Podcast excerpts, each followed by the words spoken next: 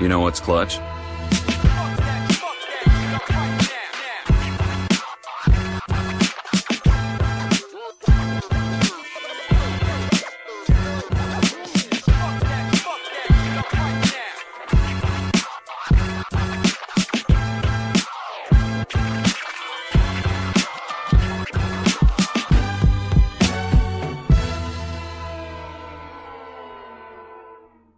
Willkommen zu einer sehr speziellen Ausgabe von Klatsch, dem NBA-Podcast.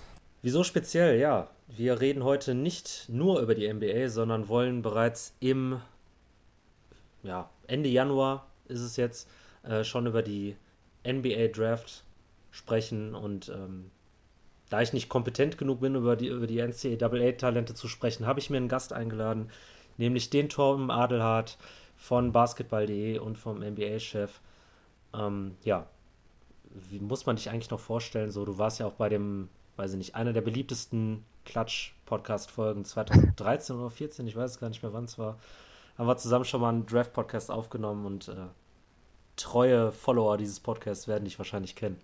Ja, auch erstmal schönen Abend nochmal, ne? Und äh, ja, Tormada Basketball.de NBA-Chef ist zumindest jetzt schon mal von der rein formalen Aussage her richtig. Ähm, ja, Freund des Hauses natürlich, ne, vom Klatsch-Podcast. Deshalb habe ich mich ja gefreut, dass du mich heute nochmal eingeladen hast, um hier ein paar Sätze, ein paar Aussagen über die kommenden NBA-Talente loszuwerden. Und ja, ich freue mich auf jeden Fall jetzt auf die nächsten 60, 70, 80, 90 Minuten, wie lange wir auch immer quatschen. Und äh, ja, auch cool, dass ich jetzt mal wieder explizit über die NBA oder mit einer gewissen NBA-Perspektive hier rangehen kann, weil bei unserem Podcast auf basketball.de, den ich mit Kollegen Björn Nehmkühler mache, da reden wir ja eigentlich ausschließlich nur über die NCAA und auch nur am Rande über die Draft.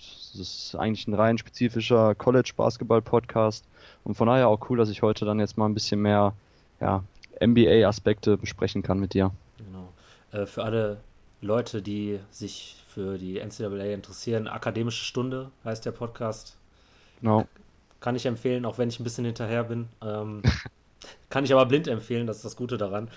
Und ja, wir sind jetzt einfach hier es ist, äh, by the way, 21.47 Uhr gerade. Also mal gucken, wie das mit 60, 70, 80, 90, 100 Minuten wird.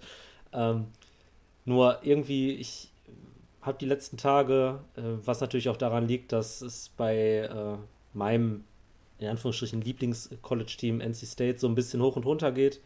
Äh, aber ja, ist halt im Moment recht interessant, da äh, ein bisschen College-Basketball zu verfolgen und äh, da kommt natürlich immer der Blick dann aufs Big Board oder auf irgendwelche Mock Drafts und da ist mir so vor ein paar Tagen so der Gedanke gekommen, um das Ganze jetzt auch mal so auf, auf so ein sehr Mainstream-Media-Niveau, äh, weiß ich nicht, anzuheben oder runterzuheben, je nachdem, wie man das sehen will.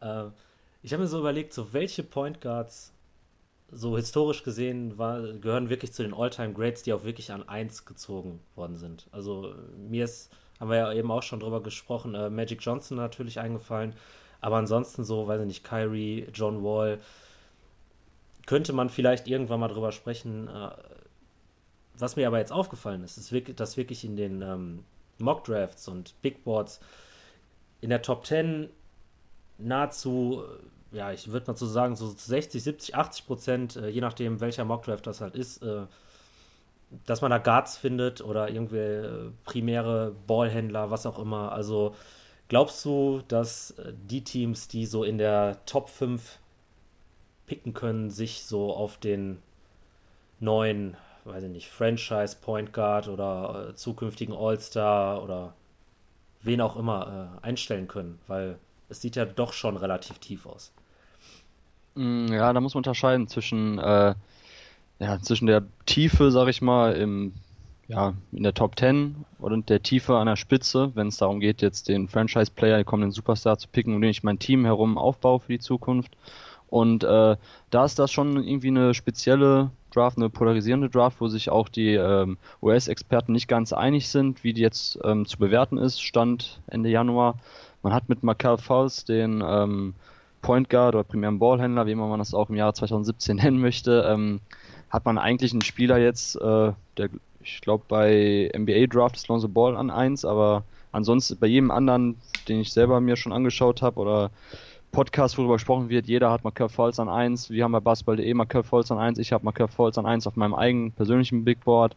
Ähm, für mich gibt es eigentlich keine zwei Meinungen. Und das Spezielle ist eben, dass Falls für mich trotzdem der einzige Spieler ist, der heute ein No-Brainer ist, wo ich, wo ich mir echt sage, okay, Defense kommen wir vielleicht dann später auch noch zu, wenn wir über Falls ähm, genauer reden. Da weiß man noch nicht so hundertprozentig, wo die Reise hingeht, ob er wirklich ein Two-Way Lead Guard sein kann. Ähm, aber zumindest offensiv ist das einer der, äh, ja, einer der aufregendsten Talente der letzten Jahre für, für die Guard-Position. Ähm, und dahinter kommen halt Jungs mit Dennis Smith Jr., mit Lonzo Ball, mit De'Aaron Fox. Ähm, alles Aufbauspieler mit signifikanten Schwächen und herausragenden Stärken, ich möchte mal so sagen. Und heute kann ich jetzt noch nicht ohne Bauchschmerzen ähm, jemanden wie Dennis Smith Jr., wie Lonzo Ball durchwinken und ihm schon, schon jetzt irgendwie Franchise-Player Potenzial bescheinigen. Einfach weil die Schwachstellen, das sind immer unterschiedliche Schwachstellen, die wir bestimmt auch später dann nochmal einzeln zu sprechen kommen, ähm, ja, so signifikant sind, dass ich mich eben frage, ob, und das ist ja immer das, wonach eigentlich, ähm, wonach man bei Franchise-Playern sucht, eigentlich dieses Two-Way-Potenzial gegeben ist. Entweder hat man Leute wie die Aaron Fox, die ähm, ja, der Junge trifft zurzeit, ich glaube, 18% seiner Dreier als ähm, Ballhändler. Das ist natürlich, na, gerade in der NBA, wo es immer viel um Pick and Roll geht, ähm, ja, ist das natürlich eine Schwachstelle, die eklatant ist, die man eigentlich nicht sehen möchte. Naja, sprich, bei Pick and Roll geht die Defense dann einfach immer ähm, unter dem Block durch, gibt ihn den Wurf, wenn er das nicht kontern kann, dann wird es halt schon schwierig. Ähm, Dennis Smith Jr. ein bisschen andersrum, ein Überathlet, vielleicht sogar einer der krassen Athleten seit ja, John Wall für die Eins Russell Westbrook war ja, glaube ich, ein Jahr vor John Wall bei der Draft. Ähm, jemand, der von NC State kommt, der äh, ja, nach Belieben in die Zone ziehen kann, der auf dem College-Niveau nicht zu stoppen ist, der ähm, eigentlich auch einen ganz ansehnlichen Wurf hat, der technisch ganz gut aussieht, aber sehr inkonstant ist. Also er reiht manchmal äh, Stepback-Dreier drin an Stepback-Dreier äh, Airball. Das ist, das war zum Beispiel zuletzt gegen Duke so in zwei aufeinanderfolgenden Sequenzen. Das ist schon ja, ein bisschen seltsam. Ähm, und zum Schluss dann Lonzo Ball, äh, der vielleicht polarisierendste Spieler, wo die Meinungen weit auseinandergehen. Ich habe gerade schon gesagt, NBA Draft hat uns Zeit on 1. Ähm, generell in den USA ein ziemlicher Hype um Lonzo Ball momentan. Ähm, ich sehe das alles ein bisschen, ja, ich betrachte das eigentlich ein bisschen nüchterner und finde seine Schwachstelle, sprich alles, was im Bereich laterale Geschwindigkeit, Pick-and-Roll-Defense, sowas da zu tun hat, da sind ihm ähm, ja von Natur aus, möchte ich fast schon sagen, äh, Grenzen gegeben, die er eigentlich nicht so leicht überwinden kann, wo ich mir eigentlich sicher bin, dass da auch dann sein Ceiling in der NBA etwas begrenzter ist. Ähm, ja, viel wird über seinen Wurf diskutiert, der super unorthodox ist. Er zieht den Ball quasi von seinem, von seinem linken Knie über den Körper hoch zu seiner rechten Wurfhand. Ähm, da Alonso Ball recht groß ist, ich glaube 6 foot 6 ist das jetzt am College-Level nicht ganz so schwierig, ähm, den Wurf trotzdem anzubringen, da die meisten Verteidiger ihn nicht blocken können. Er nimmt auch die meisten Würfe oder die meisten Dreier eben aus NBA-Range, also noch weit hinter der College-Linie. Mhm. Ähm, da fragt man sich natürlich trotzdem als ähm, primärer Ballhändler, der eine Offensive in der NBA orchestrieren soll, äh, wie sieht's da aus mit, ähm, mit seinem Wurf aus dem Dribbling am College-Niveau? Er nimmt überhaupt keine Würfe aus der Midrange. Ich glaube, er steht jetzt irgendwie bei zwei, zwei Treffer bei 14 Versuchen. Also irgendwie so um den Dreh ist auf jeden Fall. Zuletzt war er, das weiß ich hundertprozentig, bei 1 von 11. 1 von 11 ähm, Field Goals aus der Zwei-Punkte-Distanz, also Sprungwürfe aus der Mitteldistanz. Und das ist natürlich äh, auch eine eklatante Schwäche, da man eben sich eigene Grenzen dann für sein NBA-Potenzial setzt. Sprich, die, ähm, die Defensiven, die nehmen dir dann genau das weg, was du eigentlich gut kannst und geben dir das, was du nicht kannst. Das ist dann im Fall von Lonzo Ball so, dass man vielleicht beim Pick and Roll dann eben Zone abspielt, dass der Big Man sich fallen lässt und ihm einfach dann den Drive nicht gibt. Und äh, deshalb bin ich bei Lonzo Ball auch skeptisch, was ähm, das Potenzial zum absoluten Franchise-Player betrifft. Und da sind wir dann halt jetzt bei Michael Falls nur noch, der für mich absolut Number One Pick würdig. Sehe ich zurzeit auch keinen, den das streitig macht auf den anderen Positionen nicht. Wir haben ja noch zwei, drei interessante Flügelspieler äh, mit Äußerpotenzial, aber keiner, der wirklich auf dem Niveau bislang agiert wie Michael Falls. Von daher ja, die Draft ist relativ tief auf der Point Guard Position, weil man vier oder wenn man jetzt nur den Franzosen hinzunimmt, Frankreich, China, hat man ähm, fünf Spieler, die sicher in der Top 10 weggehen werden. Naja, Stand heute auf jeden Fall sicher. Ähm, aber so wirkliches Franchise-Player-Niveau hat für mich persönlich nur Michael Falls. Das war schon mal nett. Lange Einblick. Rede, kurzer Sinn, genau. Also ich, ich, ich finde es äh, immer so interessant, dann äh, Perspektiven von jemandem zu hören, ähm, der sich da wirklich auch äh, mit beschäftigt, weil wenn du, äh, ich sag jetzt mal, ein Konsument bist von ähm, NBA Draft zum Beispiel und du siehst da dieses äh, Bewertungssystem, äh, wo man irgendwie 100 äh, irgendwas Punkte erreichen kann und mhm. Äh, hast ja auch immer diese lustigen NBA-Spieler-Vergleiche, also das Alonso Ball mit Jason Kidd mit dem Wurf, wenn, wenn ich so an den alten Jason Kidd denke, könnte das vielleicht passen mit dem unorthodoxen Wurf. Und äh, das kam ja auch bei Jason Kidd eigentlich relativ spät erst, so dass da ein bisschen ja. was gefallen ist. Ähm, Dennis Smith. Wenn ich dir kurz ja, im Wort fallen klar. darf, ne, weil wenn, wenn du es gerade ansprichst, den unorthodoxen Wurf und dem Vergleich, äh, ich habe heute noch gelesen, ich weiß gar nicht mehr wo, ähm, netten Vergleich mit Kevin Martin. Kevin Martin, der mhm. ja ähm, jetzt eigentlich kein Ballhändler war, sondern ein Flügelspieler, ein Offguard, der auch einen unorthodoxen Wurf hatte, ich glaube über die Karriere aber trotzdem 38% getroffen hat. Ja. Und es gibt dann da so, so kleine Bilder, wo Lonzo Ball und Kevin Martin während des Wurfs ähm, nebeneinander gesetzt sind und da sieht man halt, dass sie beide eine sehr unorthodoxe ähm, Technik haben und der Ellbogen auch weit nach außen zur Seite weggeht und das wohl ähm, Kevin Martin so der Vergleich ist, unorthodoxe Wurftechnik.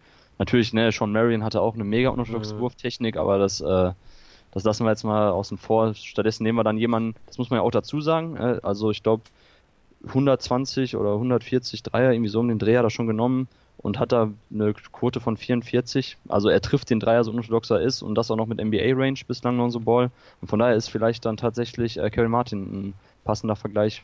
Unorthodoxe Wurftechnik, trotzdem effiziente Wurfquote. Ja. Wobei ich da jetzt so ein bisschen äh, vorsichtiger bin bei den äh, Quoten, weil ich habe ja auch gedacht, dass äh, Just Winslow einfach ähm, total durchstarten wird, weil er da in einer super Situation ist in Miami. Und ja. ähm, da warte ich ja auch noch so ein bisschen gerade äh, auf, auf, auf sein offensives Potenzial, das er vielleicht hat oder vielleicht nicht. Ähm, Habe ich eigentlich mehr mit gerechnet, aber das, das würde jetzt auch, äh, glaube ich, äh, vom Thema weggehen, wobei ja, wir über die Heat sicherlich noch sprechen. Bei Winslow war, war das, bei, bei Winslow war das Ding, da waren wir uns alle uneinig, weil die Diskrepanz zwischen Field Goal, Percentage Dreierdistanz und äh, Freiwurfquote so krass ist. Also genau, ja. Freiwurfquote war ähm, damals 64,1 Prozent und ich habe es kurz aufgeschlagen, ne, also nicht, dass du jetzt denkst, ich wäre so ein Inselbegabter, der noch die Freiwurfquote von Justice Winslow verrat hat, ne, also 64 Prozent Freiwurfquote und 41 Prozent äh, Dreierquote. Also das sind dann Zahlen, wo eigentlich jeder stutzig werden muss und wo man sich eben fragt, okay, woran liegt das? Weil eigentlich sagt man immer, und das finde ich auch persönlich beim Scouten, ähm, bevor ich Spieler gucke und erstmal mir quasi die Quoten schlau mache, was das für ein Spielertyp sein kann, was das für einer ist, ähm, Finde ich immer so gerade bei Big Men auch interessant, wenn sie eben Freiwürfe hochprozentig treffen. Äh, Miles Turner ist ein gutes Beispiel mhm. dafür. Dann sieht man einfach, dass da das Potenzial zum Shooter vorhanden ist.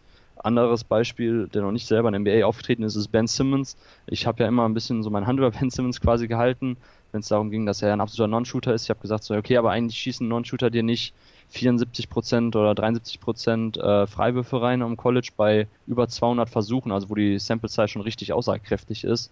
Und ich glaube, das ist dann das Problem gewesen, ein bisschen bei Winstow, hatte Problem in Anführungszeichen, aber er war halt damals in den letzten Saisonmonaten einfach heiß von außen, hatte insgesamt jetzt 110 Dreier genommen bei Duke in seinem einzigen Jahr und 46 getroffen und davon war, glaube ich, echt viel hinten raus. Da hat er dann da war er dann echt on fire, genauso wie jetzt im letzten Jahr ähm, Malaki Richardson, der von Sacramento gedraftet wurde. Mhm.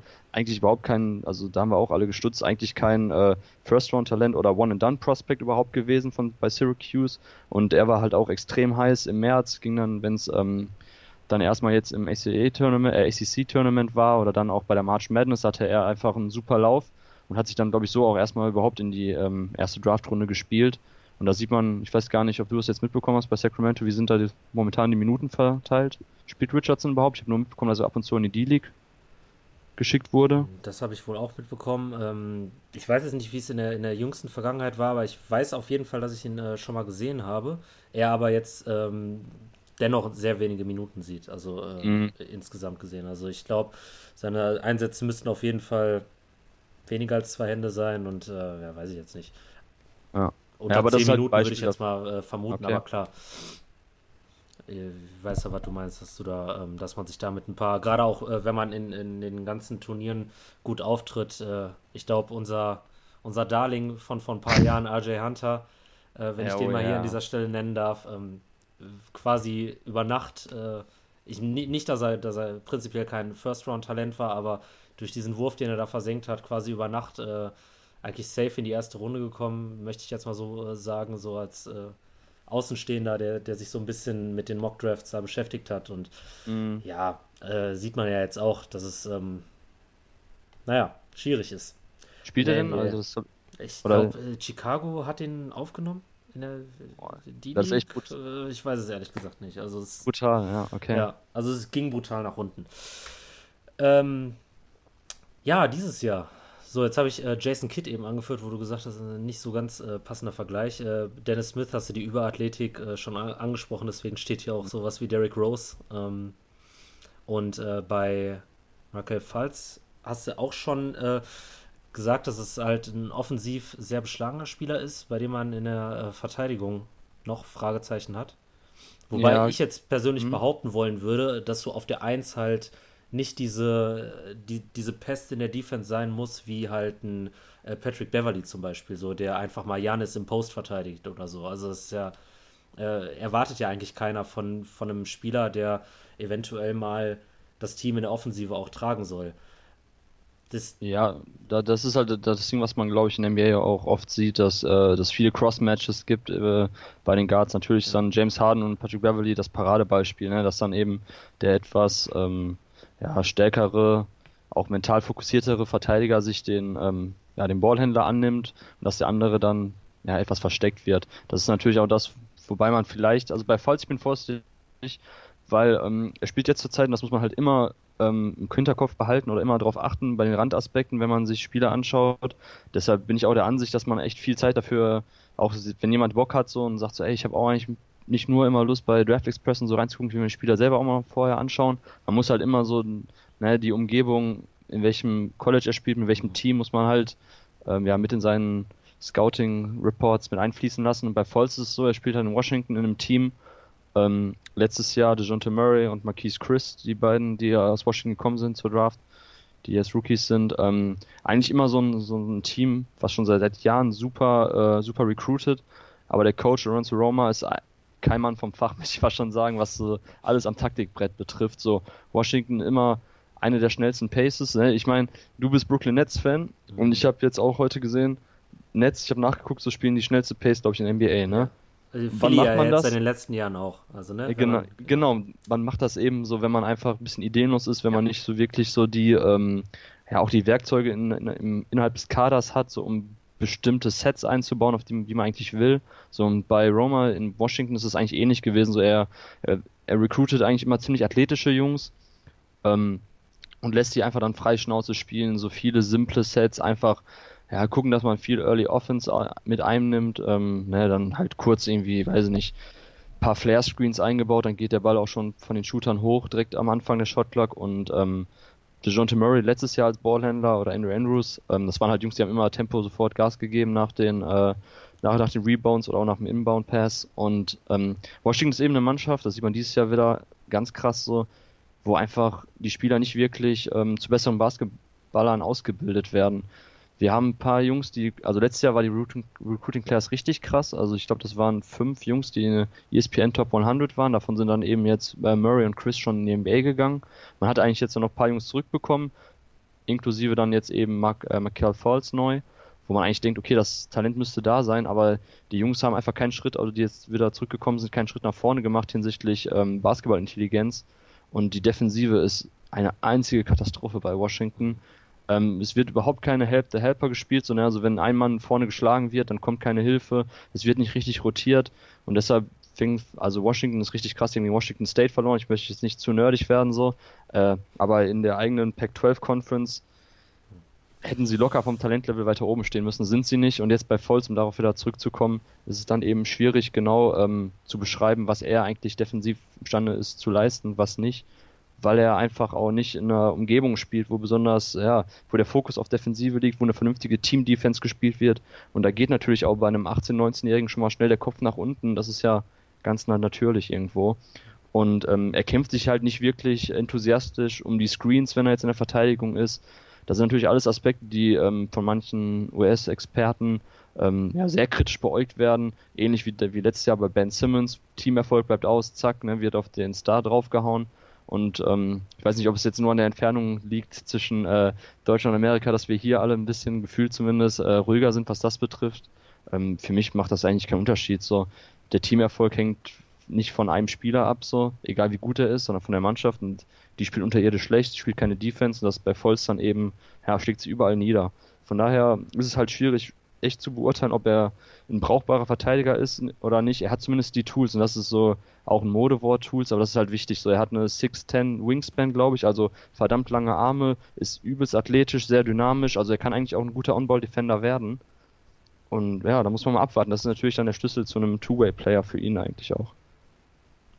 Macht auf jeden Fall Sinn. Und äh, du verkaufst mir den guten äh, Michael Falls auf jeden Fall als äh, potenziellen Nummer 1 Pick. Äh, ich glaube, ich weiß jetzt nicht, ob das bei NBA Draft, NBA Draft irgendwie ein Computerproblem ist, aber ich äh, bin jetzt halt auf diese Hauptseite des 2017er Mock Drafts gegangen und äh, ja. Äh, die haben jetzt zumindest bei mir eben in der Ansicht äh, auch Markel Falz an 1 gehabt. Ich weiß nicht, ob das also, irgendwann mal auf, auf dem Homebildschirm erscheint. Vielleicht schreiben sie auch von Draft Express ab. Ich habe keine Ahnung. also normalerweise, also Draft yes. Express hat auf jeden Fall, also ich gucke ab und zu auch mal nach, weil mich da einfach interessiert, so Klar. wo die Jungs bei denen stehen. Ähm, eigentlich sollte man das nicht machen, wenn man selber scoutet oder wenn man halt selber schreibt und ein Big Board erstellt und auch irgendwie ein bisschen Draft Coverage macht, ähm, weil man irgendwie dann automatisch in eine Denke kommt, so ne, man schaut sich Sachen ab und gerade in Amerika so dieses Groupthink, was zum Beispiel bei Jelly Okafor würde ich jetzt nach ein paar Jahren Abstand sagen, einfach der Fall war. Ja. Irgendwie keiner hat so wirklich so diese naja, die, diese Red Flags gesehen, ne? sprich Pick-and-Roll-Defense unterirdisch, nicht athletisch, bringt keine Rim Protection mit, hat keinen Wurf, trifft seine Freiwürfe nicht. Das waren ja eigentlich Red Flags, die, die man hätte sehen müssen, wo man eben sagen muss, okay, alle haben immer schon seit Jahren von Okafor als kommenden Star geredet, ne, Low Post, Professor 2.0, ähm, aber eigentlich passt er gar nicht mehr in die moderne NBA. Hat sich trotzdem irgendwie keiner so richtig getraut, den dann einfach mal hinter Porzingis, hinter D'Angelo Russell an von mir ist auch noch hinter Turner, der eigentlich sieht man jetzt auch viel höher hätte picken müssen. Ich glaube, da waren das die Verletzungssorgen, die da ja. manche Teams abgeschreckt hat. Ähm, aber das war eben auch so ein Ding, so was glaube ich in Amerika immer krass ist, so wenn einer von einem gehypt wird, von einer Seite, von einem Schreiber, so, dann macht der nächste mit und dann irgendwann trotzdem keiner mehr was dagegen zu sagen, so. Und das ist dann ähm, jetzt im anderen Beispiel ebenso bei Lonzo Ball. Der hatte auf jeden Fall bei NBA Draft war er auf auf 1, Draft Express auf 2, Jonathan Wasserman, mit dem ich letztes Jahr gesprochen hatte, Interview hatte von ähm, Bleacher Report, er hat ihn auch auf 2. Und das ist halt auch so ein Ding, so irgendwie traut sich momentan keiner, so Lonzo Ball weiter nach hinten zu stellen, obwohl da eigentlich auch die Red Flags sind. Und das, was ich damals vor zwei Jahren, dem Fehler, beziehungsweise dann vor drei, vor zweieinhalb Jahren den Fehler gemacht habe bei Jalil Okafor, ähm, die würde ich jetzt ungern nochmal machen. Und das ist dann halt oft immer so dieses Ding, so dieses Group-Thing, dass man äh, sich automatisch in irgendwelche Gedanken verrennt, wenn der eine da sagt, ey, Okafor, das ist ein super Spieler, der hat so geile Post-Moves so, und dann hat der eine den auf eins, der andere auf zwei und dann irgendwann traut man sich gar nicht mehr, den an fünf oder sechs zu setzen, obwohl man eigentlich Sachen sieht, die so die augenscheinlich sind. Das war das ja bei mir damals Ding. auch das Problem. Ich glaube, als wir darüber gesprochen haben, ich war, liegt vielleicht auch daran, äh, bei welchem College er äh, gespielt hat, war ich so ein bisschen so, äh, und ähm, die generellen Red Flags hast du ja schon angesprochen. Ähm, und da hast du mir, glaube ich, damals irgendwie gesagt, er trifft aber so und so viel aus dem Feld so. Oder irgendwie, das war so ein Totschlagargument, das ich äh, ziemlich oft dann auch äh, gehört habe, so diese, diese Feldwurfquote, die er halt am College äh, ja. durchaus auch hatte, klar. Da, pass auf, ich sag dir einen Punkt, jetzt bin ich mal gespannt, was du dazu sagst. So. Das, ich weiß nicht, wie viele Spiele du von Philly jetzt gesehen hast, seit Okafor da ist. So, ne? Ich habe eben fast sehr, sehr wenig gesehen. Ich werde einschalten, wenn Simmons zurückkommt.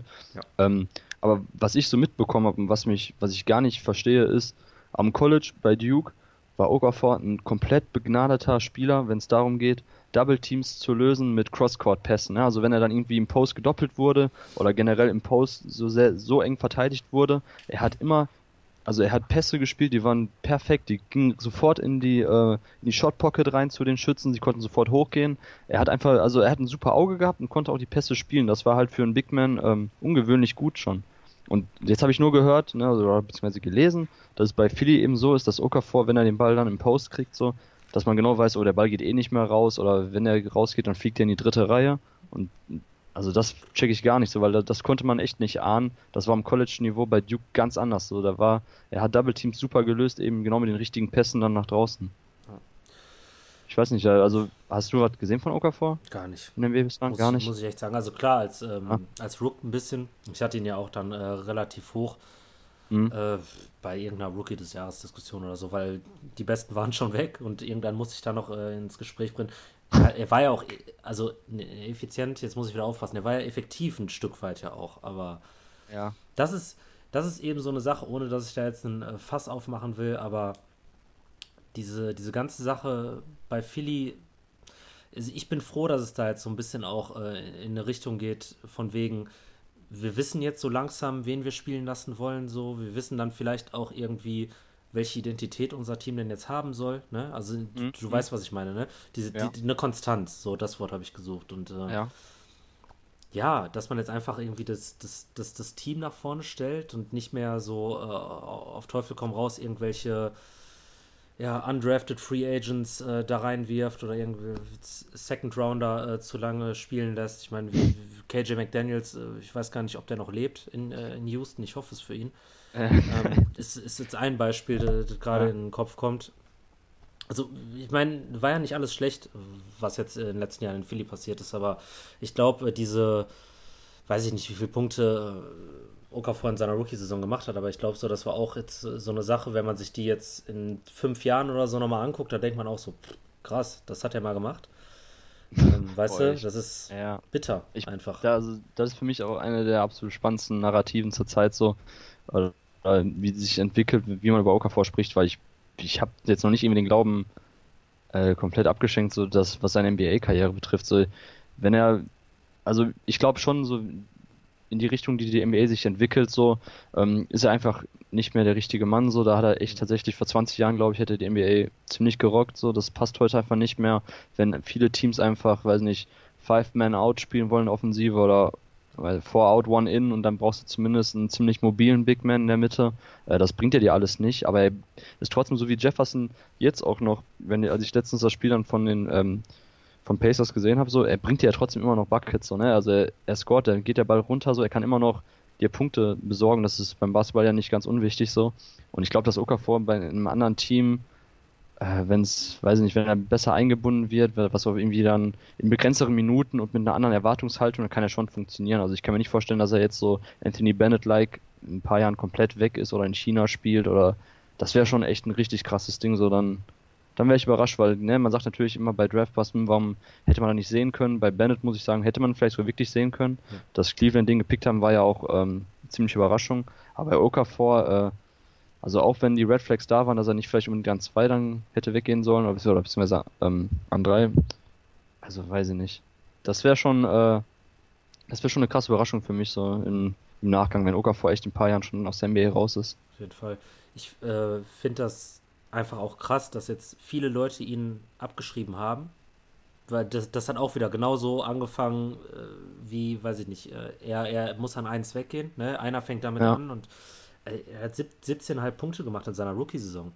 Ich meine, jetzt pfeif mal darauf, was, was Philly für ein Team gewesen ist, aber ne, das schaffen einige Spieler vielleicht mal so in ihrem fünften Jahr einfach und das hast du jetzt nur mal in deiner Vita stehen. Ja, äh, O-Rating und, und weiß ich nicht, äh, Feldwurfquote, die war noch nicht mal schlecht, aber O-Rating äh, brauchen wir jetzt nicht äh, irgendwie zu Rate ziehen. Da kann man bei Philly alle in einen Sack packen oder konnte man in einen Sack packen, draufschlagen und man traf ja. den richtigen. Aber äh, ich, ich finde, die Leute sind da jetzt auch äh, ein bisschen zu schnell dabei, äh, Okafor komplett abzuschreiben. Also ich könnte ihn mir sehr gut halt jetzt in so einer Six-Man-Rolle langfristig irgendwie vorstellen, mit einem athletischen äh, Big an seiner Seite und dann soll er sich da ein bisschen in seinen 20 Minuten austoben. Ja, und genau, da, genau darum geht es auch, glaube ich, so, dass man ein Line-Up findet, in dem er halt funktionieren kann. Genau. Jetzt sagt man natürlich, er kann halt nur die fünf spielen aufgrund seiner Fähigkeiten. Findet man einen athletischen äh, Vierer, der dir auch dann hinten äh, das Pick-and-Roll verteidigt, die Rim Protection gibt, so äh, und offensiv halt das Feld breit macht für Okafor, ist natürlich auch ja, ziemlich schwierig. So viele Spieler gibt es leider immer noch nicht. Ein Spieler, der vielleicht kommt, der das ein bisschen bringen könnte, wäre Jonathan Isaac. Vielleicht kommen wir später da noch zu. Äh, aber das ist natürlich immer, ne, wenn wir über Einhörner, das ist ja auch so ein Modewort in der aktuellen NBA, wenn wir darüber reden, ist es halt schwierig, äh, einen Spieler zu finden, der neben Okafor äh, funktionieren kann. Äh, irgendwo beißt, beißt man sich dann immer ja, dann ins eigene Fleisch. Verschneidet man sich dann ins eigene Fleisch. Ähm, ja, aber trotzdem, also ich kann mir nicht vorstellen, dass jemand, der immer noch so ein begnadeter Basketballer halt im No-Post ist und er kann ja das Basketballspielen nicht verlernt haben jetzt innerhalb von zwei Jahren. Als ich ihn, als ich ihn in Duke gesehen habe, so dann ist er in NBA gegangen, kann ja nicht sein, dass plötzlich alles weg ist, so was ich da gesehen habe. Klar, College-Niveau ist was ganz anderes als NBA-Niveau. Äh, NBA viel athletischer, da hat er natürlich auch automatisch viel mehr Probleme, viel länger, ähm, also längere Gegenspieler, das wird es automatisch dann auch schwieriger für ihn zu scoren. Aber trotzdem, also das wäre halt ein krasses Ding, so echt so, wenn Oka vor ein paar Jahren weg wäre und man nur noch darüber reden wird, was Philly eigentlich damals geritten hat, den an, an drei zu picken. Ja. Äh, Stichwort Modewörter. Äh, noch bevor irgendwie jeder von Christaps als äh, Einhorn äh, gesprochen hab, hat, ah. habe ich ja in meinem äh, Draft-Vlog damals auch äh, Serge Ibaka als Einhorn bezeichnet. Also, wenn ich das so an dieser Stelle so sagen darf, so ich war ein bisschen äh, meiner Zeit voraus, so Kanye-Voice. Ähm, aber äh, um mal wieder ins Jahr 2017 auch zurückzukommen. Also wir haben jetzt so über die Top 3, denke ich mal, gesprochen, die auch im Moment eigentlich in jedem Big Board äh, quasi ähm, dieselben sind. Jetzt könnte das passieren, dass Boston den Nummer 1 Pick bekommt. Das könnte jetzt auch passieren, dass Isaiah Thomas vielleicht ein sehr krasser Spieler ist, der auf All-Star-Niveau agiert, der aber vielleicht jetzt auch nicht so der Traum-Point Guard für die nächsten fünf Jahre Max-Deal für eine Franchise sein könnte. So, weißt du vielleicht, worauf ich hinaus will? Also Läuft sollte. Wie lange hat er noch Vertrag? Äh, ich, ein oder zwei Jahre. Also es kann, kann ja. nicht mehr lange sein. Er hat ja damals ja. Äh, diesen absurd niedrigen Phoenix, Vertrag ne? genau äh, unterschrieben typisch Kings halt, dass man da, ähm, naja, ist ja egal. Ich, ich, genau, Bledsoe und Knight, Knight und Thomas war damals die, genau, genau stimmt. Ja, ja, alles klar. Und ähm, Fakt ist aber, dass so wie Isaiah Thomas gerade spielt und natürlich kommt da auch so ein bisschen äh, der mediale Hype in so einer Sportstadt wie Boston, äh, kommt ja nie zu kurz und mhm. Mr. Fourth Quarter und äh, hast du nicht gesehen. Ähm, ist jetzt so die Frage, sollte da Boston wirklich nicht auf äh, Teufel komm raus versuchen, den Pick wirklich für so einen ja, Borderline-Superstar, mehrfachen All-Star äh, loszuwerden und halt selbst äh, darauf zu schauen? Oder will man Thomas vielleicht, jetzt gucke ich eben nach, im ja. Sommer 2018 wirklich, äh, weiß ich jetzt nicht, wie viel das dann sind, 200 Millionen für fünf Jahre in Rachen schieben? Ja, ist ein ziemlich guter Punkt, der auch schon wieder ein anderes Thema ähm, halt reinspielt, ne, wenn es dann eben geht, wie pickt man Manche sagen halt, man muss immer Best Player Available picken, egal, lass alles außen vor, was in deinem Team abgeht, welche Position besetzen, welche nicht, immer den besten Spieler nehmen, also den Spieler nehmen, von denen du glaubst, der das höchste Potenzial, das größte Potenzial. Ja. Ähm, oder pickst du halt Need. Und das ist jetzt bei, bei Boston, wenn ich mir den Kader anschaue, so, dann klappt er auch schon irgendwie jetzt seit ein paar Jahren. Klar, man hat jetzt Horford, aber trotzdem, man bräuchte eigentlich echt einen athletischen Rimrunner, der da hinten der hinten den Ring beschützt. So einen könnte man dieses Jahr, also in den nächsten ein, zwei Jahren vielleicht noch richtig gut gebrauchen, um auch den letzten Push nochmal Richtung, ja, Richtung Toronto zu kriegen, Richtung Contender. Ähm, und dieses Jahr kann ich auch schon mal vorwegnehmen, also die Big Men letzten Jahre waren, waren die nicht, nicht schlecht besetzt, ne? gerade wenn man überlegt, dass so jemand wie Turner, ich glaube, an wie viel ging der weg, Turner? Zehn, an elf? Glaube ich. Zehn oder so, genau. Furchtbar. Absurd, ja, ja, ja. Absurd auf jeden Fall. Der war damals auch, äh, glaube ich, bei ESPN der zweithöchste Freshman, ne, im, als er im College gekommen ist, also Ausnahmetalent, aber egal, ist was anderes, anderes Thema. Ähm, nur worauf ich hinaus will, ist, dass eigentlich Boston mit dem Pick dahingehend äh, nicht wirklich nach Need gehen kann, weil, ne, also es bringt ja nichts, du kannst, ich glaube, der beste Bigman, der irgendwann dann kommt, pff, ist eine gute Frage, weiß ich gar nicht, wen man da nehmen könnte, müsste ich jetzt selber kurz in meinen Big Board reinschauen. Laurie Makan hat man dieses Jahr, das ist ein, äh, ein Seven-Footer, der Finne spielt bei Arizona, Freshman-Jahr, ähm, der beste Dreierschütze vielleicht sogar überhaupt im College. Ja, aber wenn ich da unterbrechen darf, also ich, ich, ja. ich folge ein paar Celtics-Fans und ja. die wollen alles, aber nicht noch ein Stretch-Big, glaube ich. Also ja, ich weiß jetzt nicht, was ja, genau. in der Defense kann. Äh, Nein, gar nicht, genau. Also der, der, der bringt dir nämlich zwei Sachen nicht, so, die du halt brauchst. Der ist halt kein Überathlet und er ähm, und er beschützt nicht den Ring. Also das ist ja genau das, was sie nicht brauchen. Also es macht halt, worauf ich hinaus will, ist eben, dass dieses Jahr einfach, dass die Celtics jetzt nicht über die Draft jemanden picken können, der aktuell in dem Kader irgendein Need dann irgendwie befriedigt. Sprich, man hat den Number One Pick dann von Brooklyn geschenkt bekommen damals. Äh, man pickt jetzt Falls und muss dann schauen, dass man ähm, den Kader so umstrukturiert, dass man anderweitig dann eben das Loch auf der 5 oder generell halt auf den großen Positionen stoppt. Man hat ja auch verschiedene Möglichkeiten. Ich meine, Boston, ähm, das weißt du ja aus dem FF, denke ich mal, welcher Pick geht auch nochmal rüber? Der 2019er? Ja. Oder? Der 2019er, ne? Nee, also man hat immer noch. Moment mal, der, der, der nächste Pick geht auch noch rüber. Jetzt haben die das Recht zu tauschen und dann haben sie nochmal äh, Genau. den kompletten Pick und Brooklyn hat erst wieder 2019 die Kontrolle über den eigenen Picks. Also, Ah, okay, okay. Also so. 2018 geht komplett aber Genau, rüber. ja. Nee. Ah, okay, krass. Genau, also sie haben auf jeden Fall noch geile Assets zum, für einen Trade oder was auch immer. Und da können sie noch Teams genügend anbieten. Ähm, von daher einfach, sollte Celtics sollten die an 1 picken, sollte man Falls ziehen und da muss man schauen, wie man Thomas oder Avery Bradley verschifft. Bei Falls ist ja auch das Ding, ähm, ist halt ein ziemlich variabler Spieler offensiv. Also er kann auch Offball spielen, weil er halt einen guten Wurf hat, der ziemlich fluide ist. Also ja, er kann quasi um Screens gejagt werden, kann, kann hochgehen, den Wurf sofort anbringen, aber an und für sich das ist ein Spieler, wenn du so ein super Talent hast, so, dann willst du, dass der auch den Ball in der Hand hält. Und das ist natürlich mit Thomas, äh, wird dann eng. Also von daher muss man, muss man schauen, wie man das dann per Trade geregelt kriegt. Ob, ist halt die Frage andersrum, ähm, wenn man jetzt irgendwie schon einen Trade mit dem Number One Pick dann, oder also mit dem potenziellen Number One Pick von Brooklyn, wenn man da jetzt irgendwie schon was bekommt, klar, warum nicht dann jetzt irgendwie gucken, dass man sich da ähm, verbessert und dann eben ja, die Draft 2017, weil diese eben nicht den einen Need befriedigt, den man hat, so dann einfach ja, per Trade sich den Big Man holen.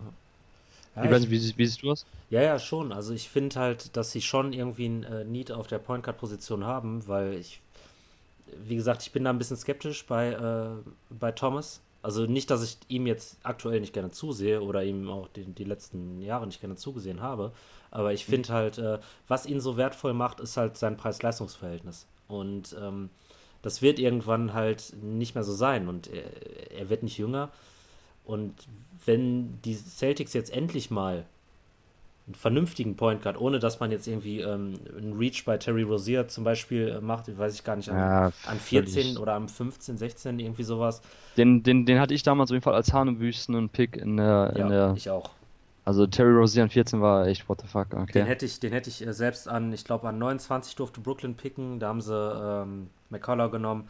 Ich hatte Ja. Angst vor Terry Rozier und ich habe nachts gejubelt, so als, äh, als die Celtics einfach in der, weiß ich nicht, Lottery oder äh, kurz, kurz danach Ja. mit ihm ankamen. Also, ja, ja, und ähm, Smart, naja, da waren auch so die Red Flags, äh, wie sagt der Amerikaner immer so schön, diese, diese Intangibles, äh, die ähm, äh, das Verhalten vielleicht äh, auch abseits des Platzes oder äh, im, im, Mhm. im Team intern, äh, kocht er im Moment auch so ein bisschen wieder, ähm, ich will nicht sagen über, aber so äh, irgendwas war da auch wieder mit einem Assistenten. Also war vielleicht doch kein, ja, keine Jugendsünde, dass er da damals äh, sich mit einem Fan angelegt hat. In, Nein, auch- hatte auch eine schwere Jugend, muss man dazu ja, sagen. klar. Das Möchte ich alles gar nicht äh, äh, zu negativ sehen. Also ich, ich mag solche Kerle, ja, Typen, wie auch immer. Ja, ja, Aber- also bin ich ganz bei dir, klar.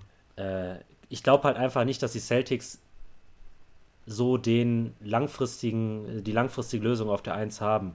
So, wenn ich das so Ja. sagen darf. Also auch wenn sich das jetzt für viele total Hanebüchen anhört, weil Thomas einfach äh, statistisch rasiert, aber Ja, ja ich, ich weiß, was du meinst. Guck mal, du musst ja so sehen, äh, Thomas ist ja schon, hat ja sein Ceiling was schon längst überschritten genau, quasi, also ja. mehr geht ja gar nicht, sondern ihm sind halt rein körperlich halt schon Grenzen gesetzt so und trotzdem aufgrund seines seines krassen Drives, seine, seines Ballhandling schafft er es trotzdem in die Zone zu kommen, zieht Fouls, trifft seine Jumper. Ähm, naja, also das ist schon klar vollkommen in Ordnung. Nur die Frage, die auch gestellt werden muss, ist eben dann, wenn die Celtics, der Kader, der ist ja momentan, korrigiere mich, wenn ich falsch liege, aber der ist ja schon so zusammengestellt, dass man jetzt nicht unbedingt auf die Championship 2020 guckt, sondern eher ne, vielleicht 2018 oder so. Ne? Also das, es, es, es fehlen ja nicht mehr viele Puzzleteile, um oben anzugreifen. So, ne? Man hat Horford ja auch nicht umsonst geholt. Genau. Der ja auch schon, wie alt ist Horford? 30 oder? Müsste ja. Irgendwie so Ja. den Dreh auf jeden Fall. So. Also wird auch nicht mehr jünger. Von daher, mit dem Kader, wenn man den nicht wieder komplett auseinanderbrechen will, also ich meine, Danny Ainge hat ja einen super Job gemacht, indem er halt ähm, damals die Netze über den Tisch gezogen hat und den Kader schon aufgebrochen hat, weil er eben erkannt hat, okay, Zenit ist überschritten von dieser Ubuntu-Truppe, damals um äh, Rondo, Perkins, Pierce und so weiter. Ähm, hat er halt früh genug dann den Stecker gezogen, hat dann jetzt echt einen relativ sanften Rebuild geschafft, so, aber jetzt ist das, ja, lange Zeit war es ja auch nicht Fisch, nicht Fleisch, ähnlich wie es bei Denver Nuggets ist, so, ne? Man Mhm. hat dann irgendwie so ein Konglomerat an jungen Talenten, man hat noch Unmengen an Draft-Picks so in der Hinterhand, so, aber irgendwie will auch keiner mit einem traden, so, man kriegt nicht das, was man will. Jetzt hat man Horford geholt, wo man auch weiß, also der Zenit ist auch schon, ne, in deutlicher Nähe. Ähm, von daher, eigentlich sollten die, meiner Meinung nach, Celtics müssten jetzt irgendwie einen Push machen. So, und wenn sie, klar, ich glaube, falls ist jemand auf Vereins, der dir auch schon im Jahr 1 und 2 weiterhilft, aber ansonsten, vielleicht sollten sie tatsächlich den Pick traden, aber es, ich glaube, sie hätten es gemacht, wenn auch schon jetzt irgendwie ein Angebot gekommen wäre, was sie vollends überzeugt hätte. Definitiv. Die Frage ist jetzt so wirklich, wel, welcher Spieler würde die Celtics jetzt wirklich zu einem absoluten Contender machen? Selbst wenn ich jetzt mal sagen würde, die Kings wären bereit, äh, DeMarcus Cousins abzugeben. Mhm. Nur als Beispiel jetzt, weil ich weiß, so der, äh, der kann so, so eine, ich sag jetzt mal viereinhalb äh, Positionsrolle übernehmen, als auch äh, Herr Horford, der kann das auch. Also die ja. könnte man schon irgendwie paaren. Da mache ich mir keine Sorgen. Aber boah, also selbst, äh, selbst ich als, glaube ich, größter Boogie-Fan und, und, und ich würde dem Blind wahrscheinlich alles schenken, aber so selbst ich hätte so meine Zweifel, so wie gut ist DeMarcus Cousins wirklich in einem vernünftigen Team? Das, also das, wie, das wie weiß man halt nicht, ne? hat man noch nie gesehen. Ja, und das ist aber so, das wäre so, ne? Wie viele potenzielle Spieler sind da jetzt wirklich, die die Celtics äh, zu einem Contender machen könnten? Ich weiß, Paul George lese ich auch ständig. Ja, wahrscheinlich, aber dann hast du halt immer noch äh, das Loch in der Mitte, wenn ich das so sagen darf, auch mit dem Rebound. Äh. Das ist jetzt auch, äh, zieht sich über Jahre und das wird Al Horford auch äh, in seiner Karriere nicht beheben können. Mhm. Ja, also ich meine, unser, unser beider Chefredakteur auf NBA-Chef, der Sepp, hat, äh, glaube ich, mit dem Dre irgendwann mal über Cameron Anthony bei den Celtics gesprochen und mhm. da waren sie beide einig, wie geil das wäre so. Dann hättest du Horford auf 5 und äh, Carmelo auf 4 und dann das Trade-Paket, was New York geht, da kriegt man schon irgendwie hin. Man hat ja genügend Picks und junge Leute, dann notfalls Jalen Brown und äh, Crowder oder wen man auch immer, je nachdem, wen die nichts haben wollen. Ähm, aber weiß ich nicht, also da, das, ja, also ich finde den Pick eigentlich viel zu wertvoll dieses Jahr, weil man, klar, man weiß jetzt nicht genau, ob wirklich der Number One Pick wird, so, ne, auch selbst wenn das, wenn man 25% Wahrscheinlichkeit darauf hat, so kann es immer noch dann auf zwei oder drei hinauslaufen. Ja, aber es ist immer. Garantie Top äh, 3, ne? Also es ist garantiert halt Top 3, so, ne, der Pick ist mega viel wert, weil Brooklyn einfach äh, definitiv am Ende auch unten stehen wird. Also ich wüsste nicht, was Brooklyn jetzt noch großartig machen kann. Ähm, anderes Thema für einen anderen Tag wahrscheinlich. Aber äh, von daher, der Pick ist eigentlich so viel wert. Und wenn man schon irgendwie jetzt was an der Angel hätte, hätte man zugeschlagen. Hat man scheinbar nicht. Und ob Carmelo Anthony jetzt, also ob man damit wirklich sofort ein Contender wäre, das sehe ich auch äh, diverse Fragezeichen. Glaube ich eigentlich nicht. Von daher, ich denke mal, man bräuchte tatsächlich einen Fünfer, ja, klar, Boogie wäre interessant auf jeden Fall. Boogie und Al Horford sehe ich auch einige Synergien. Man kann auf jeden Fall, ähm, ja, man kann das Spielfeld breit machen offensiv. Das wäre, das wäre schon interessant. Das ist halt auch die Frage, man hat man halt eben jetzt, Boogie, wann läuft der Vertrag aus? Dieses Jahr oder nächstes Jahr? Ähm, der könnte im Sommer verlängern, das heißt nächstes Jahr. Nächstes Jahr, ne, gut. Ja. Also, genau, aber ich meine, wenn es laufen würde bei den Celtics, dann würde Boogie ja einen Teufel tun und äh, also denke ich mal, dann nicht bleiben. Also ich meine, endlich spielt er kompetitiven Basketball und es geht mal um etwas so nach den ganzen Jahren bei den Kings. Von daher glaube ich schon, dass man, wenn man dieses Jahr überzeugen, überzeugend Basketball spielen wird, dann wird Boogie, glaube ich, auch bleiben. Von daher, wenn man irgendwie die Chance hätte, eigentlich ist das interessant, ich habe es vorher noch nie gelesen, irgendwo, dass äh, Sacramento und Boston in Trade-Gesprächen werden, aber eigentlich ist das gar nicht so, also es liegt schon relativ nah, weil eigentlich die Kings sollten einen kompletten Rebuild wieder einläuten, weil es hat nichts gebracht mit Boogie, so wie lange soll man den Jungen noch quälen? Äh, und warum dann nicht jetzt noch einen hohen Draft-Pick und ein paar junge Talente abstauben? Von denen hat ja, haben die Celtics ja genug. Ja. Naja, wäre es eigentlich nicht schlecht. Durchaus. Ja, also ich, ich bin ja auch immer noch der Meinung, dass äh, DeMarcus Cousins ein absolut, ja, jetzt muss ich aufpassen, äh, welches Wort ich verwende, Plusverteidiger, überdurchschnittlicher Verteidiger sein kann, wenn er denn will. Also das hat ja. man, glaube ich, unter, ähm, na, wie hieß er? mach mich nicht fertig jetzt. Äh, der Malone. So. Karl Malone, ja, ja. Äh, Mike Malone. Karl? Mike, Mike Malone. Karl Malone hat, ich komplett hat glaube ich, noch nie gecoacht. Nee, ja. noch nicht.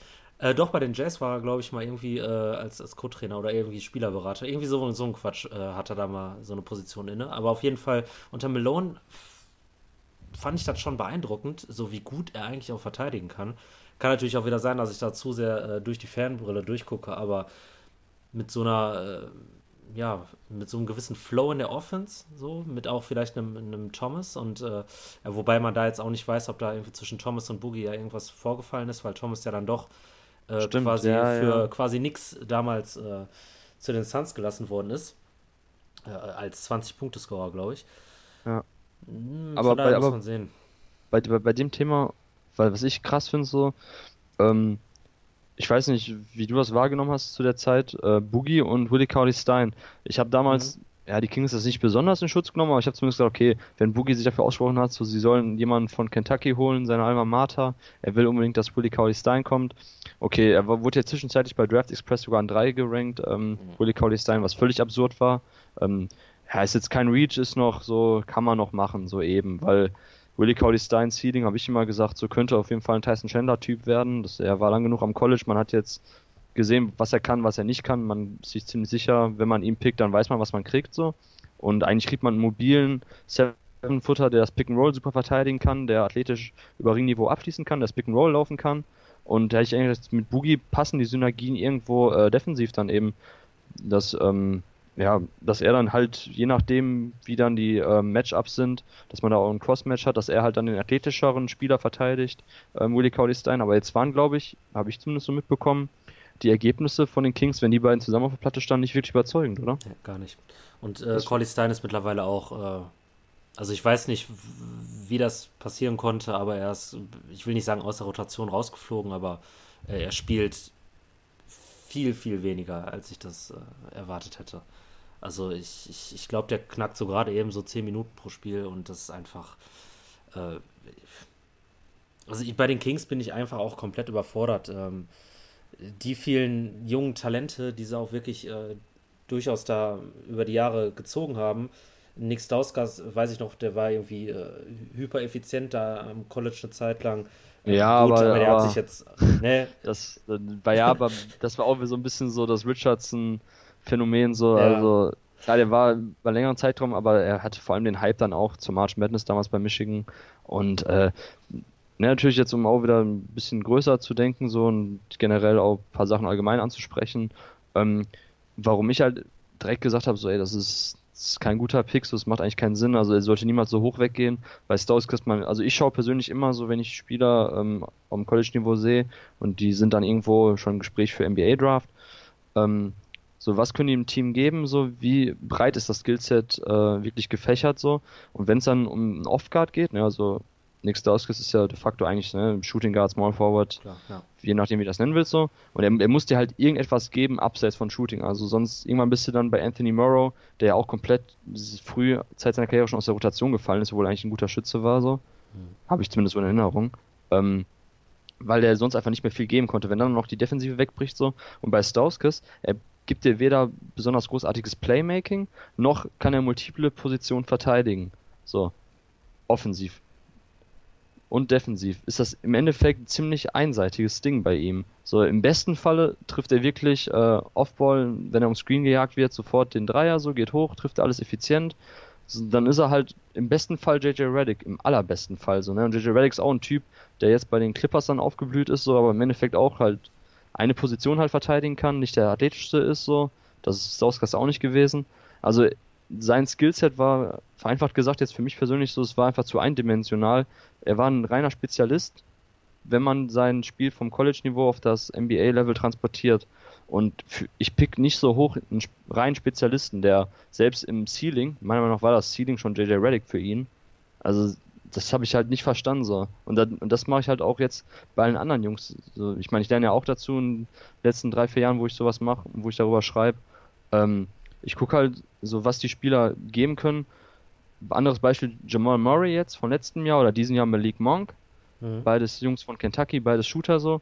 Ähm, nur, nur shooten, nur Volume-Shooter am College-Level zu sein, bringt dir nichts, weil das kannst du niemals äh, auf die NBA transportieren, weil ähm, ne, da spielst du halt neben, neben anderen Leuten, die ein paar Sachen auch noch besser können und du kriegst da nicht dann deine 15 Würfe, 16 Würfe in der NBA direkt. So, und im Fall von Jamal Murray habe ich halt gedacht, okay, ich glaube, er könnte noch ein bisschen, ja, Second, Second Playmaker so aller ähm, CJ McCallum sein. Okay. Im Fall von Malik Monk, der jetzt bei Kentucky spielt, so, der auch absurde Scoring-Zahlen auflegt, absurd krass von der Dreierlinie trifft, mega effiziente Werf äh, ähm, Quoten wirft und ich glaube, seit 93 wäre er jetzt, also wenn Schluss wäre, wäre seit 93 der erste Freshman, der ähm, 80% Dreier, 40, äh, 80% Freiwurfquote, 40% Dreier trifft und 20 Punkte pro Spiel auflegt. Mhm. Also wirklich komplett wahnsinnige Saison eigentlich bislang von ihm, aber halt nur alles rein auf diesem, auf dieses Shooting, Scoring begrenzt, so, ne? Er trifft halt seine, so seine Stepback-Dreier, er trifft generell seine Catch-and-Shoot-Dreier. Aber was bringt dir Malik Monk jetzt, wenn wir über die NBA-Draft kommende reden, so? Was kann er ein Team noch geben, so? Kann er multiple Positionen verteidigen? Weiß ich nicht. So, er ist 6 foot 3, er ist recht klein für einen Off-Guard, ne? Also für jemanden, der jetzt auf der 2 spielt. Ähm, hat jetzt auch nicht die allergrößte Spannweite, ist ziemlich athletisch auf jeden Fall, aber das spielt er eher in der Offensive aus und nicht in der Defensive. Ja, und ähm, glaube ich halt nicht unbedingt, dass er dann großartig jetzt noch Flügelspieler verteidigen kann in der, auf, am NBA-Niveau. Sprich Einser und Zweier so. Da sehe ich halt Malik Monk in der NBA-Defensive. Und offensiv, er gibt dir definitiv kein Playmaking, er ist kein Playmaker, er hat ein unterschiedliches ja, unterschiedliche Ballhandling-Skills. Er kann jetzt auf dem College-Niveau Coast to Coast gehen, wenn er sich den Defensiv-Rebound holt, dann sprintet er nach vorne mit dem Ball in der Hand, das kann er, dafür ist athletisch genug so. Aber er ist jetzt niemand, den du irgendwie im Halbfeld den Ball in der NBA gibst und sagst, okay, hier lauf mal ein Side-Pick and Roll und dann guck mal, wie du das Pick and Roll auflöst und dann spielst du notfalls noch den Crosscourt-Pass. So. Das ist er definitiv nicht. So, von daher auch sind wir wieder beim Fall Malik Monk, wird teilweise auf 5 und 6 gerankt, so für mich absolut nicht so, weil also zumindest nicht, wenn wir jetzt auf mein Big Board gehen oder generell nach Best Player Available picken. So klar, Minnesota stand jetzt sind sie glaube ich auf sieben. Mhm. Wäre genau der Spielertyp, den Minnesota braucht. So, ich glaube, zweitschlechteste, drittschlechteste Dreier-Team in der NBA zurzeit so. Äh, du hast Chris Dunn, du hast Rick, Rubio auf der 1. Du bräuchtest natürlich einen Off-Guard, der die Dreier trifft. So, das wäre perfekt für Minnesota. Da könntest du den jetzt nach Fit so gesehen picken. Aber ähm, das ist das halt, was ich am Anfang meinte, so warum zum Beispiel dann Nick Stauskas damals bei, ähm, bei, bei den Kings eigentlich unverständlich war, weil er eben auch ein reiner Spezialist ist, der dir ein, zwei Dinger geben kann, aber du suchst doch, wenn du ein Team hast, wo du gar nicht weißt, wo die Richtung hingeht, dann suchst du mhm. jemanden, der dir verschiedene Sachen gibt, wo ein Ceiling viel höher ist als JJ Reddick, oder? Ja. Zumal ich jetzt auch sagen würde, dass ich als Minnesota Timberwolves, äh, ja, Malik Monk äh, eventuell, aber wenn ich mir so Zach Levine angucke oder die ersten Monate von Andrew Wiggins, so als Flügelspieler, ähm, haben beide eigentlich äh, relativ gut von draußen getroffen. Da, äh, also bei Wiggins ist halt noch so ein bisschen streaky und äh, ich weiß auch noch nicht so ganz, ähm, was ich davon halten soll, aber ich glaube, so mit, äh, mit Shooting zumindest ähm, langfristig gesehen, wäre ich da, glaube ich, äh, zufrieden mit, zumindest in der Starting Five. Was da von der Bank kommt, ist ja wieder eine andere Frage. Ich fand das halt nur lustig, dass äh, Sacramento auch so in der Range picken wird und äh, vielleicht setzt sich ja Vivek dann wieder für ein, äh, äh, für ein statistisches Wunderkind da ein. Wer weiß, wer weiß. Also ich habe Angst um Boogie an dieser Stelle. Auf jeden Fall, auf jeden Fall. Ähm, andere interessante Thematik, um mal wieder äh, nach oben zu gehen, äh, Miami. Ich lese Goran Dragic jetzt immer öfter in irgendwelchen äh, Trade-Rumors äh, verwickelt. Halt äh, Orlando habe ich äh, gelesen, hat ein konkretes Angebot sogar gemacht, was ich auch gar nicht schlecht finde. Wobei bei Orlando müssen wir gleich trotzdem gleich nochmal im Detail reden, weil das ist ja eine Franchise, die uns seit ich glaube, drei Jahren zumindest sollte sie uns äh, ziemlich intensiv begleiten, seit Alfred Payton nämlich in der NBA ist. Und ähm, ja, aber nichtsdestotrotz, Miami scheint Goran Dragic äh, abgeben zu können, wollen, wie auch immer, und äh, hat wahrscheinlich auch schon äh, ein oder zwei Augen auf die diesjährige Point Guard-Klasse geworfen. Hast du da vielleicht irgendwie für die Heat eine Empfehlung? Äh, also, wenn wir mal davon ausgehen, dass das Falls an eins weggeht und äh, vielleicht Whiteside seinen Vertrag wirklich erfüllen möchte, so hast du da vielleicht so einen, äh, so einen Spieler, wo du sagen könntest äh, oder sagen würdest, mhm. den würde ich gerne im Trikot der Heat sehen, so einfach, äh, weiß ich nicht, mit dem Pick and Roll, äh, Whiteside und wem auch immer auf der Eins oder vielleicht einer defensiveren Ausrichtung äh, des Teams halt mit einem Winslow, mit einem Whiteside. Also ich finde da jetzt äh, offensiv wird das wahrscheinlich eine Katastrophe, da Alonso Ball äh, reinzustecken, aber so könntest du dir vielleicht irgendwie sowas in die Richtung vorstellen oder kannst, kannst du dir vorstellen, dass Pat Riley ihn vielleicht auch im Kopf hat? So, um die Frage jetzt mal zu beenden. Ja, ja, absolut. Also kann ich mir schon vorstellen. Ich hatte auch mit dem Timo, ähm, ich glaube, vorletzte Woche oder so, länger geschrieben gehabt. Er hatte auch gefragt, gehabt, hm, wie ist denn deine Meinung zu der diesjährigen ähm, Point Guard Class oder generell, wen hättest du für Miami im Blick? Da haben wir uns auch ausgetauscht. Meine Frage war auch irgendwie, ich weiß ehrlich gesagt gar nicht, wo die Reise für die Heat generell hingeht. Mhm. So, also was ist deren Nukleus so? Wo, wo baut man drauf? Also ist Whiteside jetzt der Spieler, ich meine, der neuen Vertrag hat so, aber andersrum, also Whiteside sollte eigentlich nicht der Spieler sein. Ich glaube, der ist von, der ist Jahrgang 89, ne? Also, weiß ich nicht, da ist das Ende auch schon mehr oder weniger in Sicht und äh, auch ein Spieler mit klaren, klar definierten Grenzen so in seinem Skillset. Also dann, ja klar, du hast Justice Winslow angesprochen, so, ne? Er kann natürlich jetzt ein, ja, ein Grundbaustein sein oder Tyler Johnson, der auch mit seinem Vertrag. Ähm, aber das ist natürlich die Frage, also bei Heat habe ich, hab ich ihm auch gesagt, dem Timo, einfach ganz klar Best Player Available. Da würde ich überhaupt jetzt nicht irgendwie auf, äh, auf Fit gucken, weil man ja auch nie wirklich weiß, so wer jetzt noch da spielt. Dragic würde ich versuchen, schnellstmöglich loszuwerden, wenn man den echt irgendwie noch gewinnbringend abstoßen kann. Weil, ähm, ne, wo soll die Reise mit diesem Team jetzt gerade, was die Heat haben, hingehen? So, ne? Man hat Chris Bosch Vertrag liegt ja auch noch da. Man hat dann halt Whiteside, Dragic, Wayne Ellington läuft dann auch ähm, 2018 aus. Tyler Johnson läuft noch länger, ansonsten hat man ja auch nichts so wirklich, ne? Außer halt jetzt die etwas jüngeren Rookie-Verträge dann halt noch wie Winslow und Richardson und so. Äh, von daher ist halt die Frage, so wenn, wenn wir echt sagen, so Falls ist weg, ähm, und dann kommen wir halt irgendwo dann auf unser Big Board zu sprechen. So, ich weiß nicht, wen, wen siehst du denn? Na, hast du da Dennis Smith oder hast du Lonzo Ball? So, das ist dann die Diskussion, die man führen muss. Oder hast du dann, äh, weiß ich nicht, andersrum, wen, wen ich auf jeden Fall schon mal nicht nehmen würde, wenn man sich dann tatsächlich für Winslow ausspricht, ähm, weil man dann automatisch irgendwie ja, sich gegenseitig Spielzeit wegnimmt, ist Josh Jackson, der Wing von, ähm, von Kansas, eigentlich auch kam ziemlich hochgelobt und gehypt äh, ans College. Ähm, offenbart jetzt, dass er eigentlich nicht werfen kann, also es ist abstrus. Ich glaube 25% Dreierquote zurzeit und die Freiwurfquote ist auch 60%. Und ne, ich habe ja schon gesagt, Freiwurfquote ist für mich das, wonach ich eigentlich schaue, wenn da hm. ein Flügelspieler so schlecht wirft. So, man hatte eigentlich immer den Paul George-Vergleich bei Jackson früher schon, also weiß nicht, vor einem Jahr oder so im Kopf, wenn man ihn dann halt äh, Highschool oder halt bei den verschiedenen Camps ähm, spielen gesehen hat, dass das irgendwie vielleicht ein Ceiling wäre, aber Paul George hat auch damals, glaube ich, in seinem Freshman-Jahr bei Fresno State 40% getroffen. Also war eigentlich schon frühzeitig klar, dass Paul George kein kompletter Non-Shooter ist. Und ähm, von daher wäre das jetzt schon ziemlich hochgegriffen. Müssen muss man schauen, ob Jackson vielleicht ein bisschen Playmaking geben kann, aber andersrum beißt sich das ja echt total mit Winslow.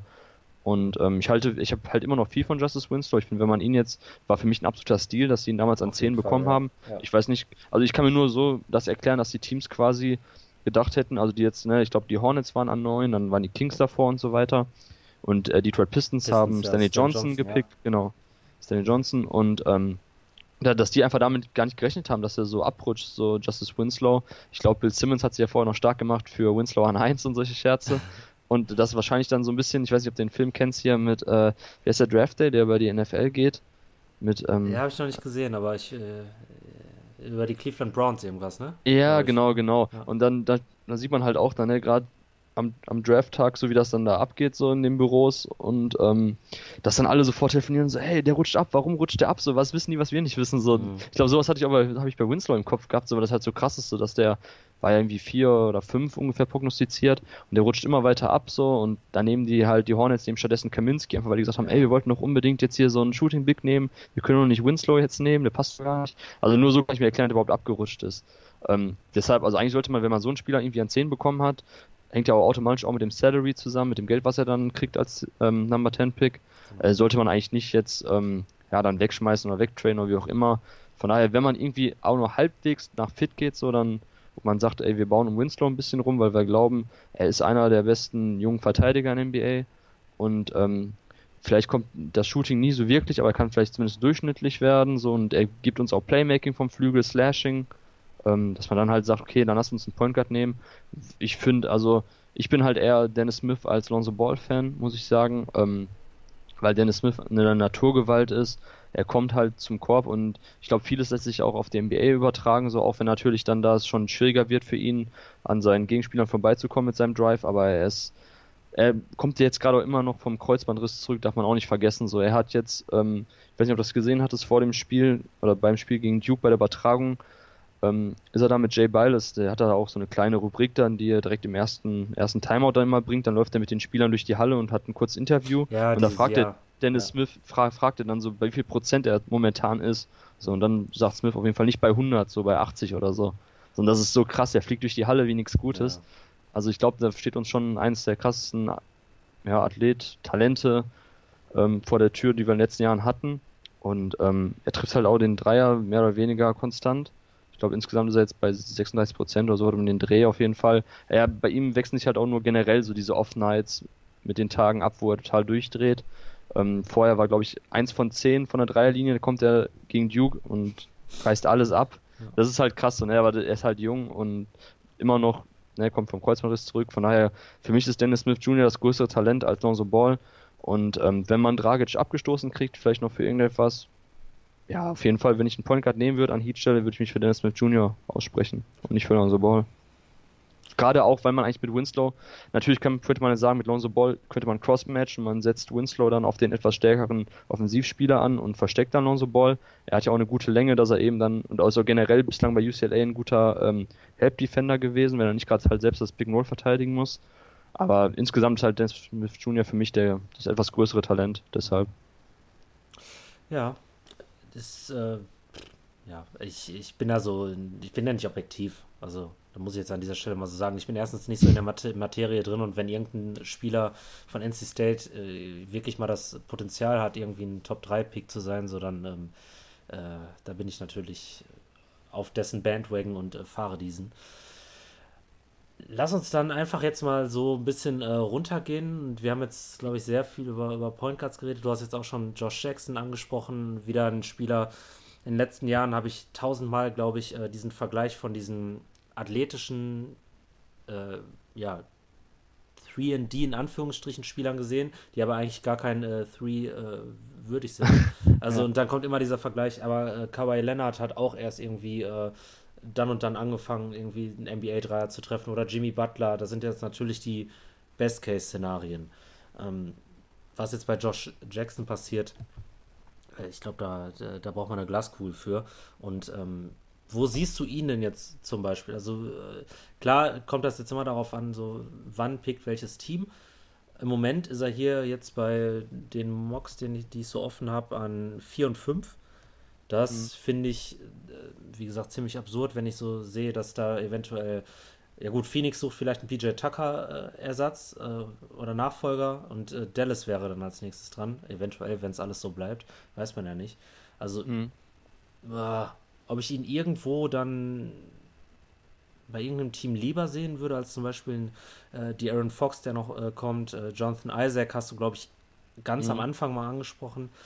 Ähm, ja, wo, wo würdest du dir denn so einen Spieler wie Josh Jackson halt wünschen, der ja durchaus ein Projekt ist?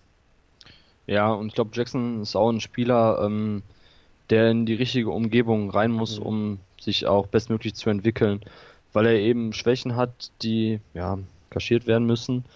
Ähm, ich habe ihn selber jetzt erstmal so eingestuft als ähm, als Two-Way-Wing und ähm, bei Two-Way aber nicht in der Offensive Shooting, sondern halt nicht das, nicht die Zahl 3, sondern halt Playmaking, also Playmaking in D. Er ist ein echt ein ganz guter Playmaker, er kann den Ball am Boden setzen, hat jetzt ist kein ähm, ja, LeBron-mäßiger Flügelspieler, der eigentlich ein verkappter Point Guard ist so. Ähm, aber er spielt jetzt einem Kansas-Team mit einem saustarken Backcourt, mit Frank Mason, Devonta Graham, beides Spieler, äh, kein NBA, also ja, vielleicht wird Graham gedraftet, vielleicht wird auch Mason gedraftet, aber das sind halt so Jungs, die halt vor allem am College-Level florieren, die halt körperliche Probleme haben. Frank Mason ist, glaube ich, 5 foot 9, also sehr klein. Ähm, aber zumindest am College-Niveau ist das ein ist das ein herausragender Backcourt, mit dem er halt zusammenspielt. Und da ist seine Rolle jetzt als Freshman automatisch etwas kleiner, weil man halt einen ziemlich balldominanten, ähm, ja, balldominanten Backcourt hat. Und ich glaube, das, das, tut ihm aber in seiner Entwicklung momentan ganz gut so, weil ähm, die Verteidigung müssen sich vor allem dann halt auf Frank Mason auch konzentrieren, der mit dem Ball in der Hand kreiert.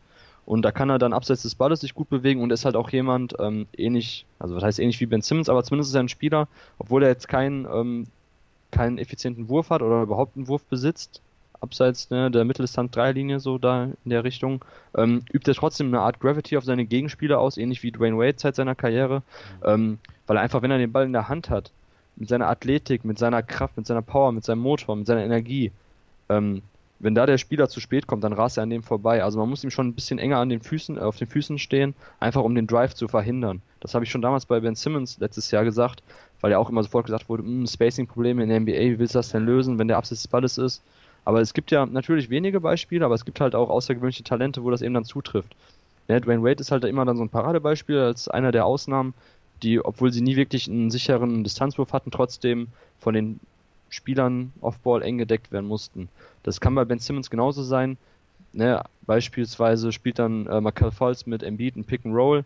Da kann ja der Verteidiger eigentlich tief absinken von ähm, Simmons, der abseits des Balles steht. Macht er das aber, kriegt der Ball, ähm, geht der Ball von Falls dann zu Simmons raus. Und wenn der Platz hat, dann zerstört er jede Verteidigung. Also auch auf NBA kann ich mir vorstellen, auf NBA-Niveau.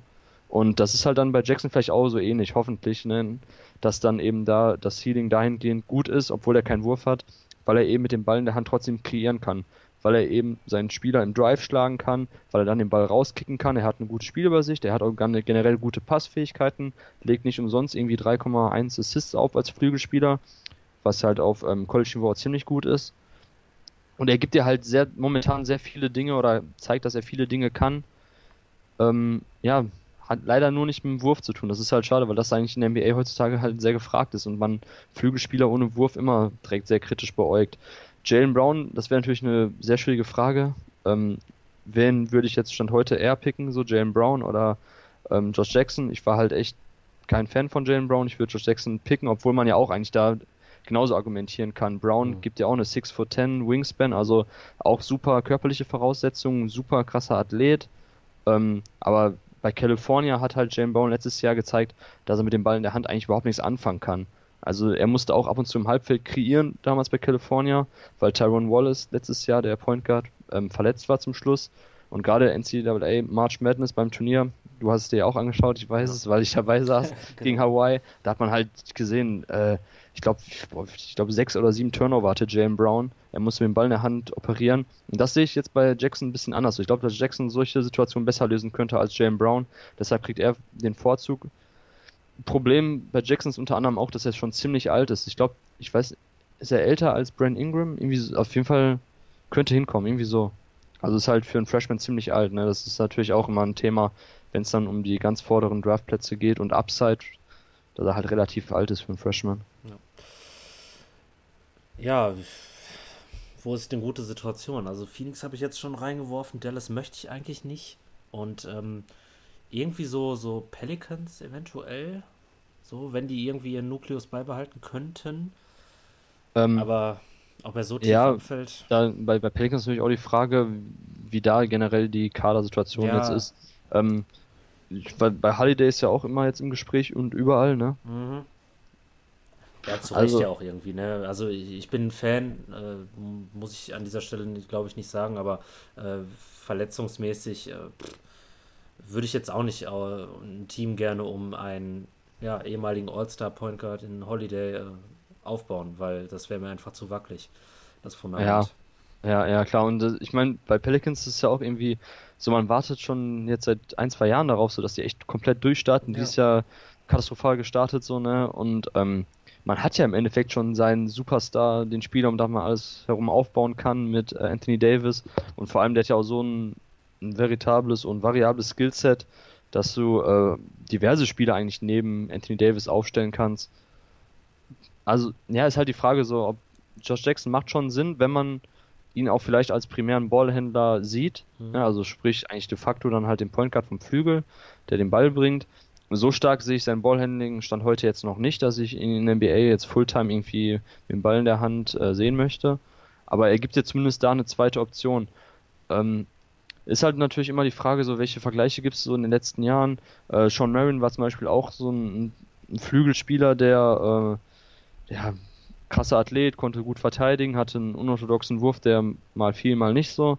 Bei Josh Jackson, ja, also ist halt sehr untypisch für einen Flügelspieler, der, dass er so schlecht trifft und gerade die Freiwurfquote und auch seine Wurfbewegungen ähm, sehen nicht gut aus. Das macht schon echt Angst so und fragt man sich, ob er überhaupt jemals äh, ja, in der NBA ein durchschnittlicher Werfer sein kann. Und dann, das grenzt halt schon komplett das Feld ein, eigentlich an in Mannschaften und Lineups, wo er funktionieren kann. Dallas hast du angesprochen, ähm, da passt er meiner Meinung nach nicht wirklich zu Coach Carlisle und dem, was Coach Carlisle spielen will. Ne? Rick Carlisle ist halt ein Typ so, äh, ja, Flow Offense, den Ball bewegen, Flare Screens stellen, da vielleicht hier mal ein, ein Isolation im Post absuchen, aber ansonsten halt viel Ballbewegung, viele Screens, viele Pick-and-Pop-Situationen. Ähm, da ist er halt nicht so wirklich der Spielertyp für. Von daher vielleicht ne, Tyreek Evans könnte, ähm, ja, könnt, könnte er obsolet machen, indem er einfach dann, ja, nicht vielleicht Fulltime, ne, vielleicht neben Spieler. Für mich ist immer so Mo Williams damals, als er All-Star war, so das Paradebeispiel für einen Point Guard, also der nominelle Point Guard, der halt werfen kann, aber nicht unbedingt den Ball in der Hand braucht, mhm. so, ne, der vielleicht den Ball mal gegen, ja, wenn ein Verteidiger eng verteidigt nach vorne bringt, aber dann kann er den Ball auch direkt wieder weitergeben und sich Off-Ball bewegen, weil er einfach den Dreier so gut trifft. Das wäre vielleicht ein super Point Guard, der neben Josh Jackson spielen kann, weil er eben dann ähm, die Dreiergefahr gibt und eben ihm beim Spielaufbau aber unterstützen könnte.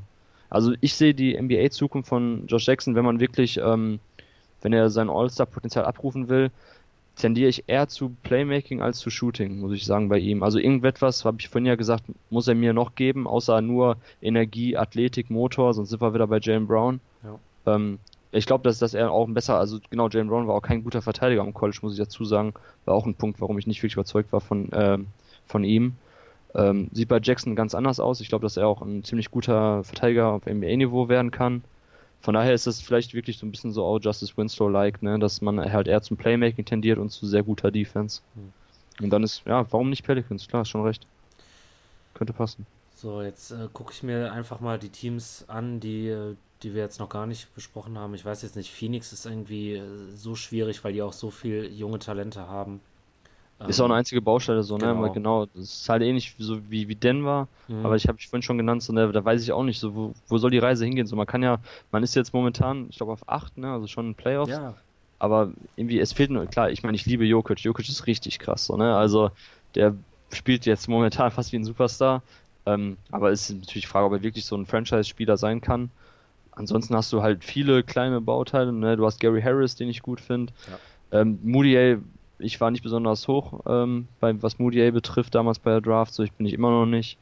Ähm, also genau, das sind halt, Phoenix passt für mich auch dann da so rein. So, wer ist wirklich so dein Superstar? Um wen baust du herum auf? Und also von daher ist für mich klassisches Team, wenn Phoenix pickt, dann Best Player Available, weil man irgendwo immer noch ein paar Baustellen hat. So, ne? Klar. Ähm, ja, und das bei Dallas definitiv auch, weil die haben BPA meinst du jetzt, ne? Bei ja, Dallas? klar, auf, ja, ja, auf jeden absolut, Fall, also tausendprozentig. Ja, ähm, ja. Und im Optimalfall halt äh, nicht Josh Jackson. Ich würde mir halt hoffen, äh, oder für Dallas würde ich mir wünschen, dass sie halt richtig schlecht äh, die Saison beenden. Einfach damit jetzt mal wirklich äh, irgendein Spieler oder dass man die Chance einfach erhöht, irgendeinen Spieler zu bekommen, der wirklich, äh, ja, Dirk irgendwann mal ähm, so vom heimischen Sessel äh, ein Mavs-Spiel gucken lässt und äh, er dann auch lachen kann. Äh, mit, weiß ich nicht, 40 äh, oder 41 äh, wird er dann irgendwann sein. Äh, also irgendein Spieler, der da wirklich eine langfristige Zukunft auch unter Carlisle hat. Und ähm, ja, Philly, haben wir auch schon angesprochen, ist irgendwie. Die bräuchten vielleicht wirklich auch noch was auf der 1. Ähm, weiß ich jetzt nicht. die Aaron Fox vielleicht. Nee, so, wenn, wenn, man, nee, man schnell spielen möchte. Ja, weil ich habe einfach letzte nee, Woche dieses. Kannst du also, äh, aber nicht mit Simmons. Ah, okay, erzähl ja, okay. weiter. Nee, ich habe die letzte Woche dieses ähm, South Carolina Spiel gesehen, wo er auch einfach Coast to Coast gegangen ist und ich habe halt mhm. diese, diesen schnellen Basketball von Philly noch so im, im, Kopf gehabt und ich so, ah. Aber ist halt auch wieder scheiße, wenn Simmons den Ball in der Hand braucht, ne? Was du wahrscheinlich ja. sagen wolltest. Ja, genau. Also, weil die Aaron Fox ähm, ist halt das Ding, glaube ich, ein super, vielleicht sogar der beste On-Ball-Defender, so was, ähm, was auf den Guard-Positionen rumläuft dieses Jahr bei der Draft so. Mhm.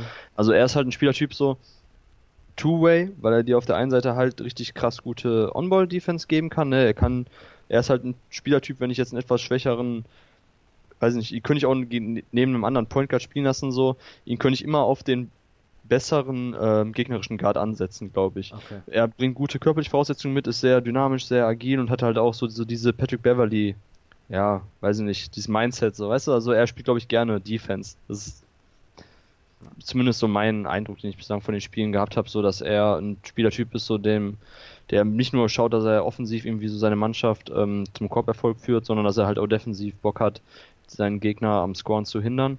Und ähm, offensiv kann er dir halt so Dribble Drives geben, er kann dir, ähm, ja, er kann im Pick and Roll agieren, er kann halt generell das Spiel schnell machen mit seiner Übersicht. Also er ist schon ein ganz guter Aufbauspieler im klassischen Sinne. Was ihm halt komplett abgeht bislang, ist eben der Sprungwurf. So. Mhm. Sowohl eigentlich aus dem Catch and Shoot. Die Wurftechnik sieht nicht schlecht aus, so. Das ist natürlich die Hoffnung von vielen Leuten und was auch viele Experten schreiben, die ihn auch etwas höher haben, so an 4, 5, 6, wo immer. Ähm, dass der Wurf schon noch kommen wird mit der Zeit.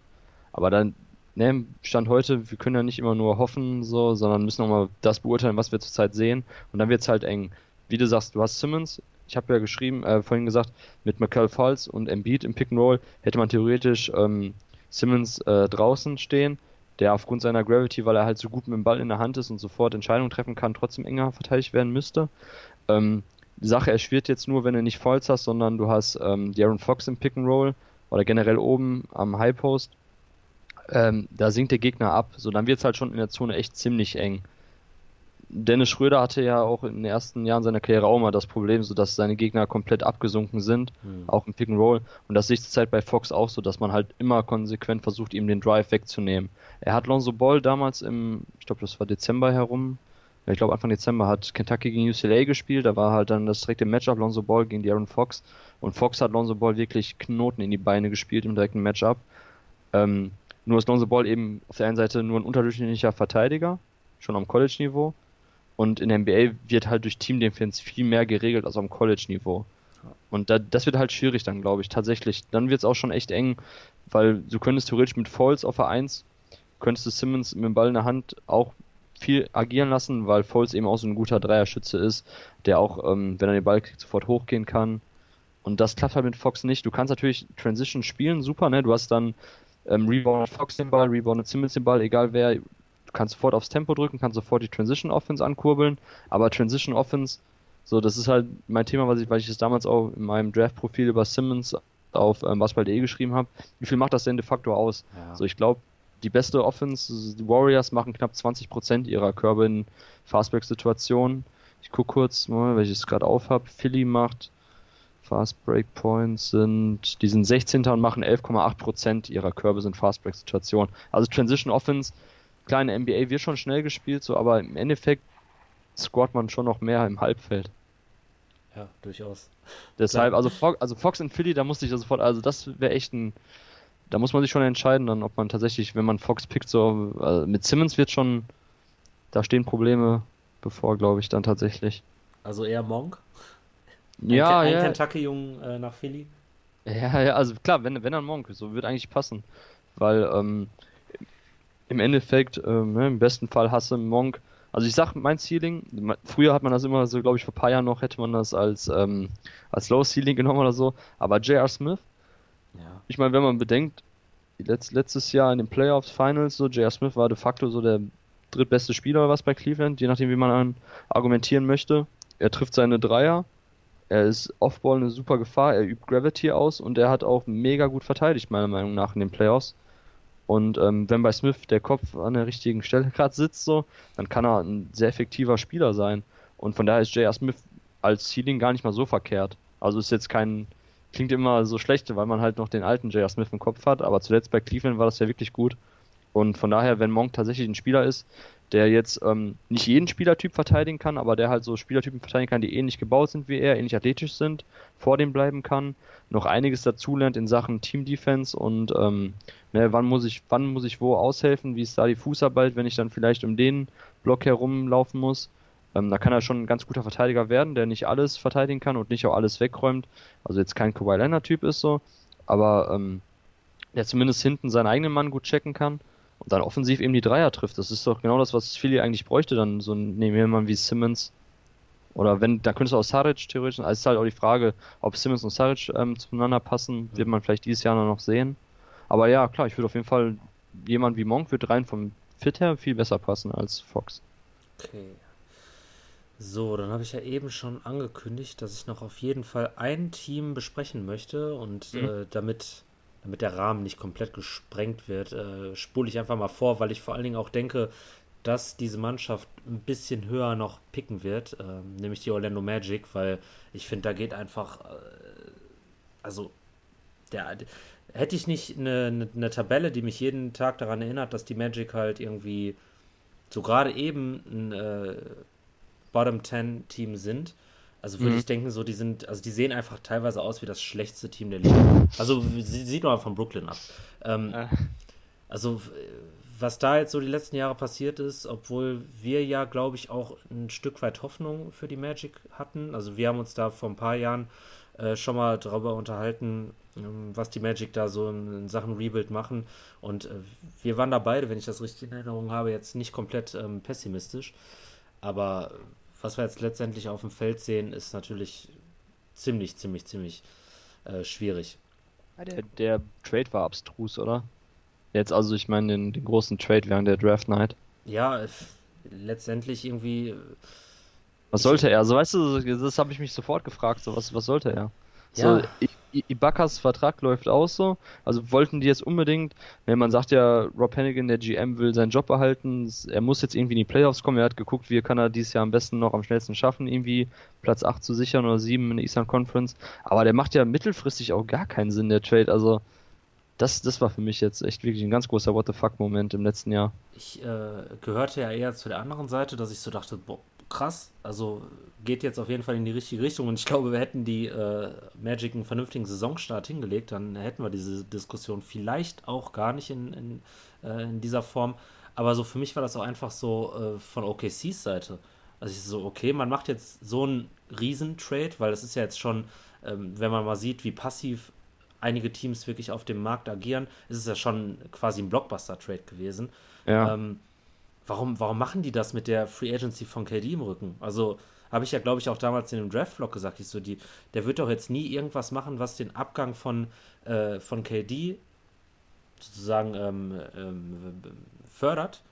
So, Ja. und äh, das ist ja auch ein Argument gewesen, das KD im, im Nachhinein äh, gebracht hat. So, wir, wir wurden einfach immer jünger. Wir haben, wir haben Talent vor, äh, vor Win Now gesetzt und rückblickend betrachtet fand ich den Trade einfach für, für beide Seiten total. Äh, was sollte das? Also, klar.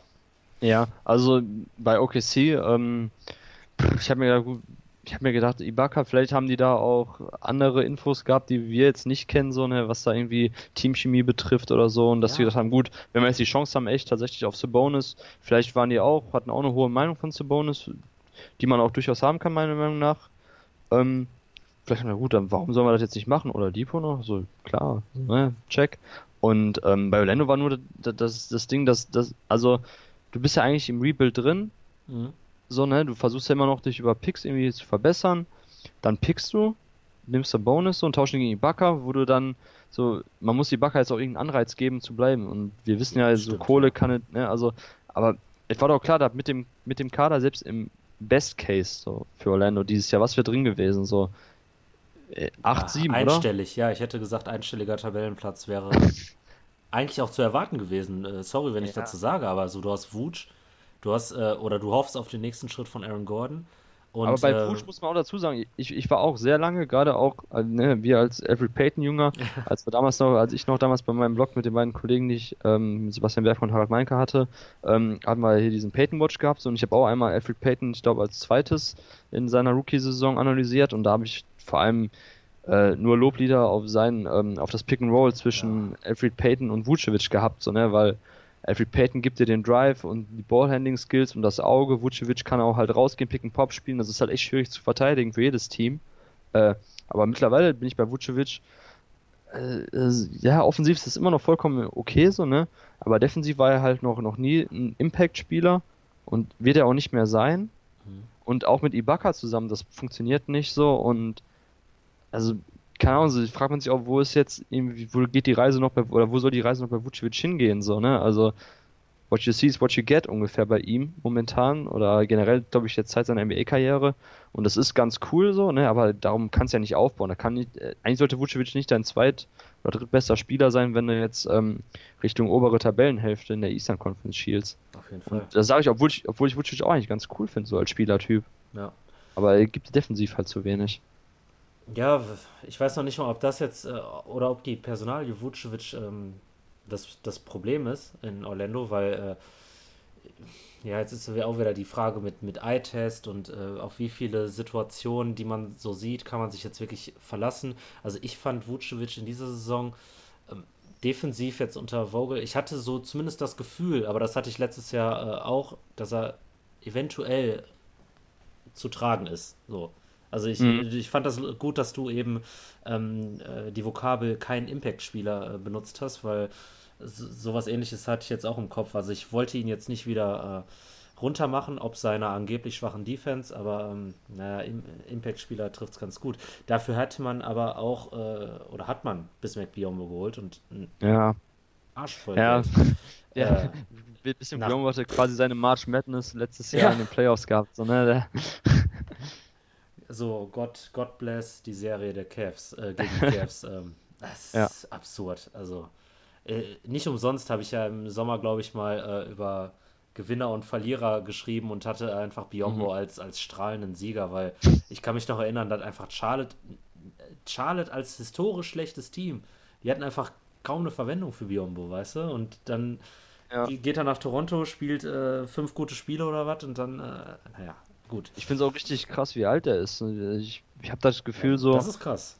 der ist schon immer dabei, so weißt du, so äh, Biombo, äh, der wurde ja schon, genau wie du gerade sagst, ne, bei Charlotte so, äh, Draft Boss, oh, da haben wir uns damals aber echt vertan mit dem, das wird nichts mehr, so, aber der, der Junge ist auch schon 35, den können wir jetzt eh abgeben, so, und der, der, ist immer noch so, weiß ich nicht, wie alt ist der, 26? oder? 24. Wie, Das ist, krass, aber, ja, er wird ist- wahrscheinlich schnell 25 jetzt irgendwann, aber es ist schon hart.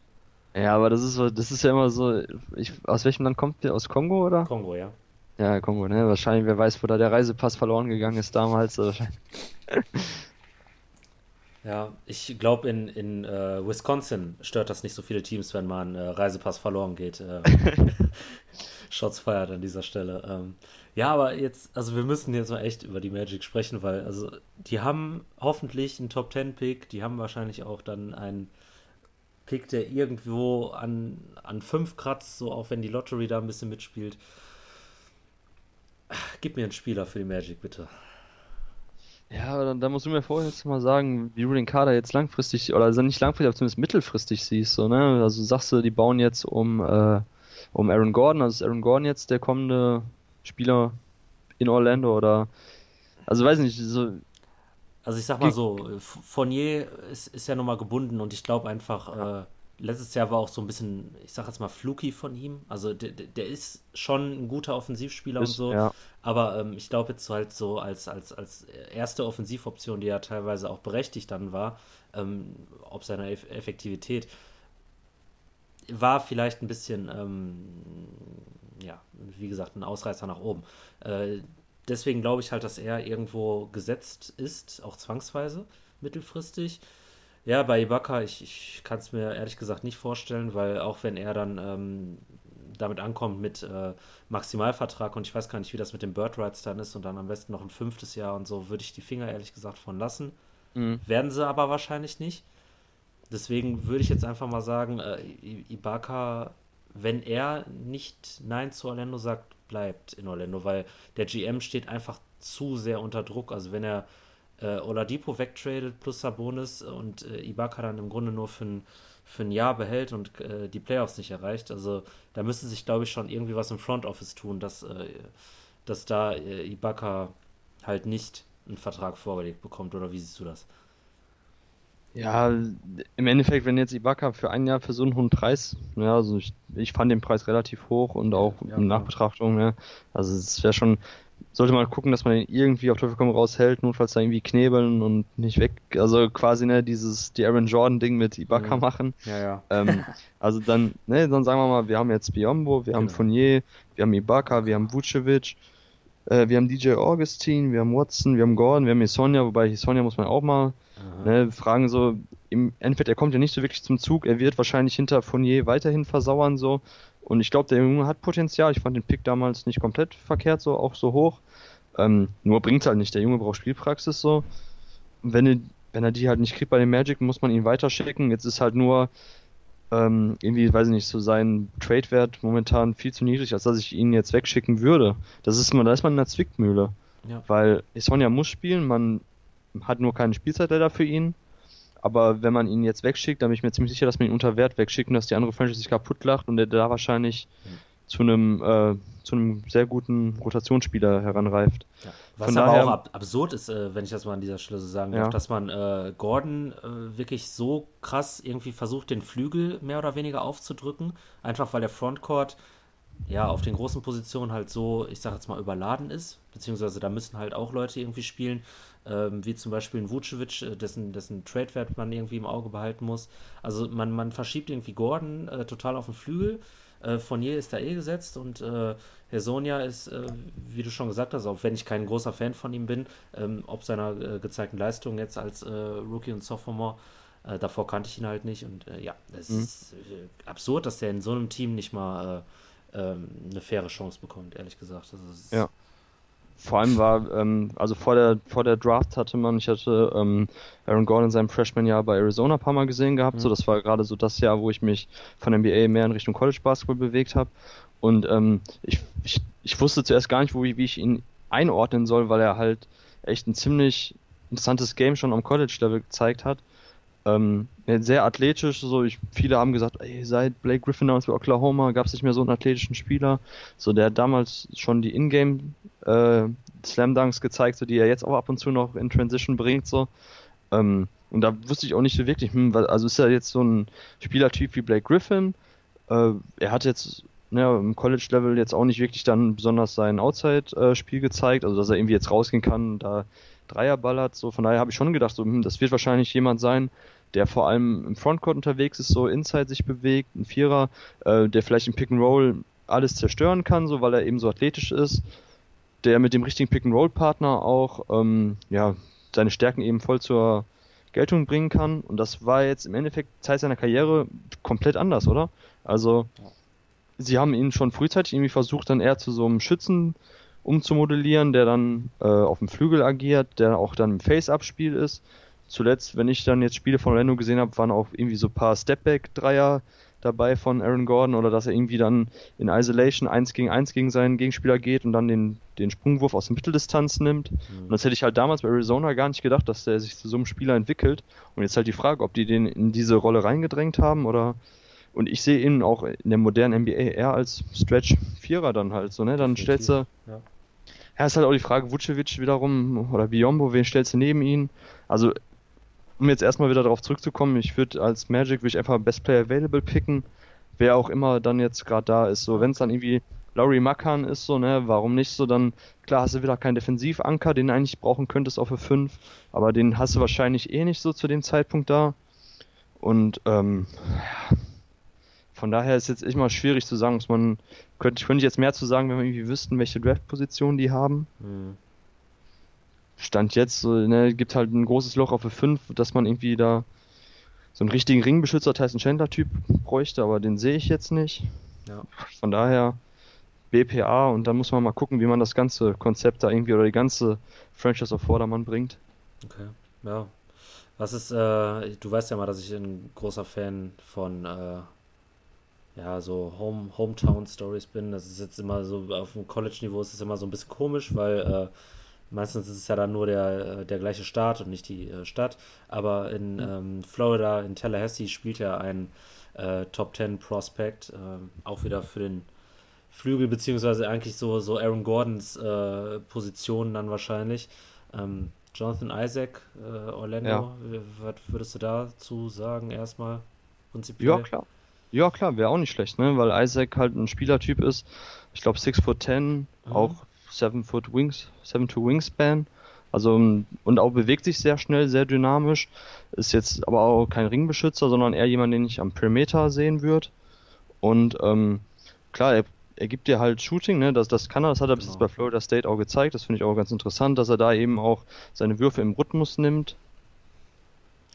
Und ja, also von daher, klar, wenn der Pick dann irgendwie kommen soll, ich glaube jetzt nicht, dass Isaac auch besonders ähm, tief fällt. Also ich sehe ihn schon eher in der Top 5, Top 6. Okay. Ja. Cool.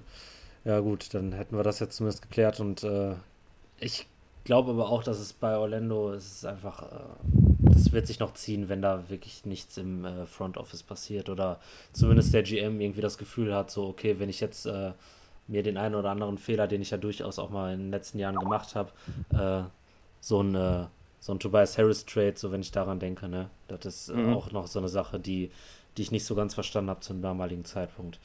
Ja. Naja, ähm, das waren jetzt so, weiß ich nicht, eine Menge Spieler. Das waren auch so Stand heute die quasi die komplette Top 10, die wir dann einmal besprochen haben. Ich hoffe mhm. einfach, dass die Zuhörer schon mal einen groben Überblick über die kommende Draft Class haben.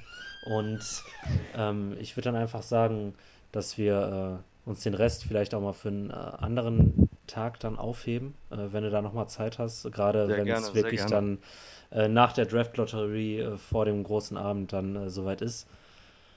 Und ja, dann würde ich dir einfach bis hierhin danken für deine Expertise.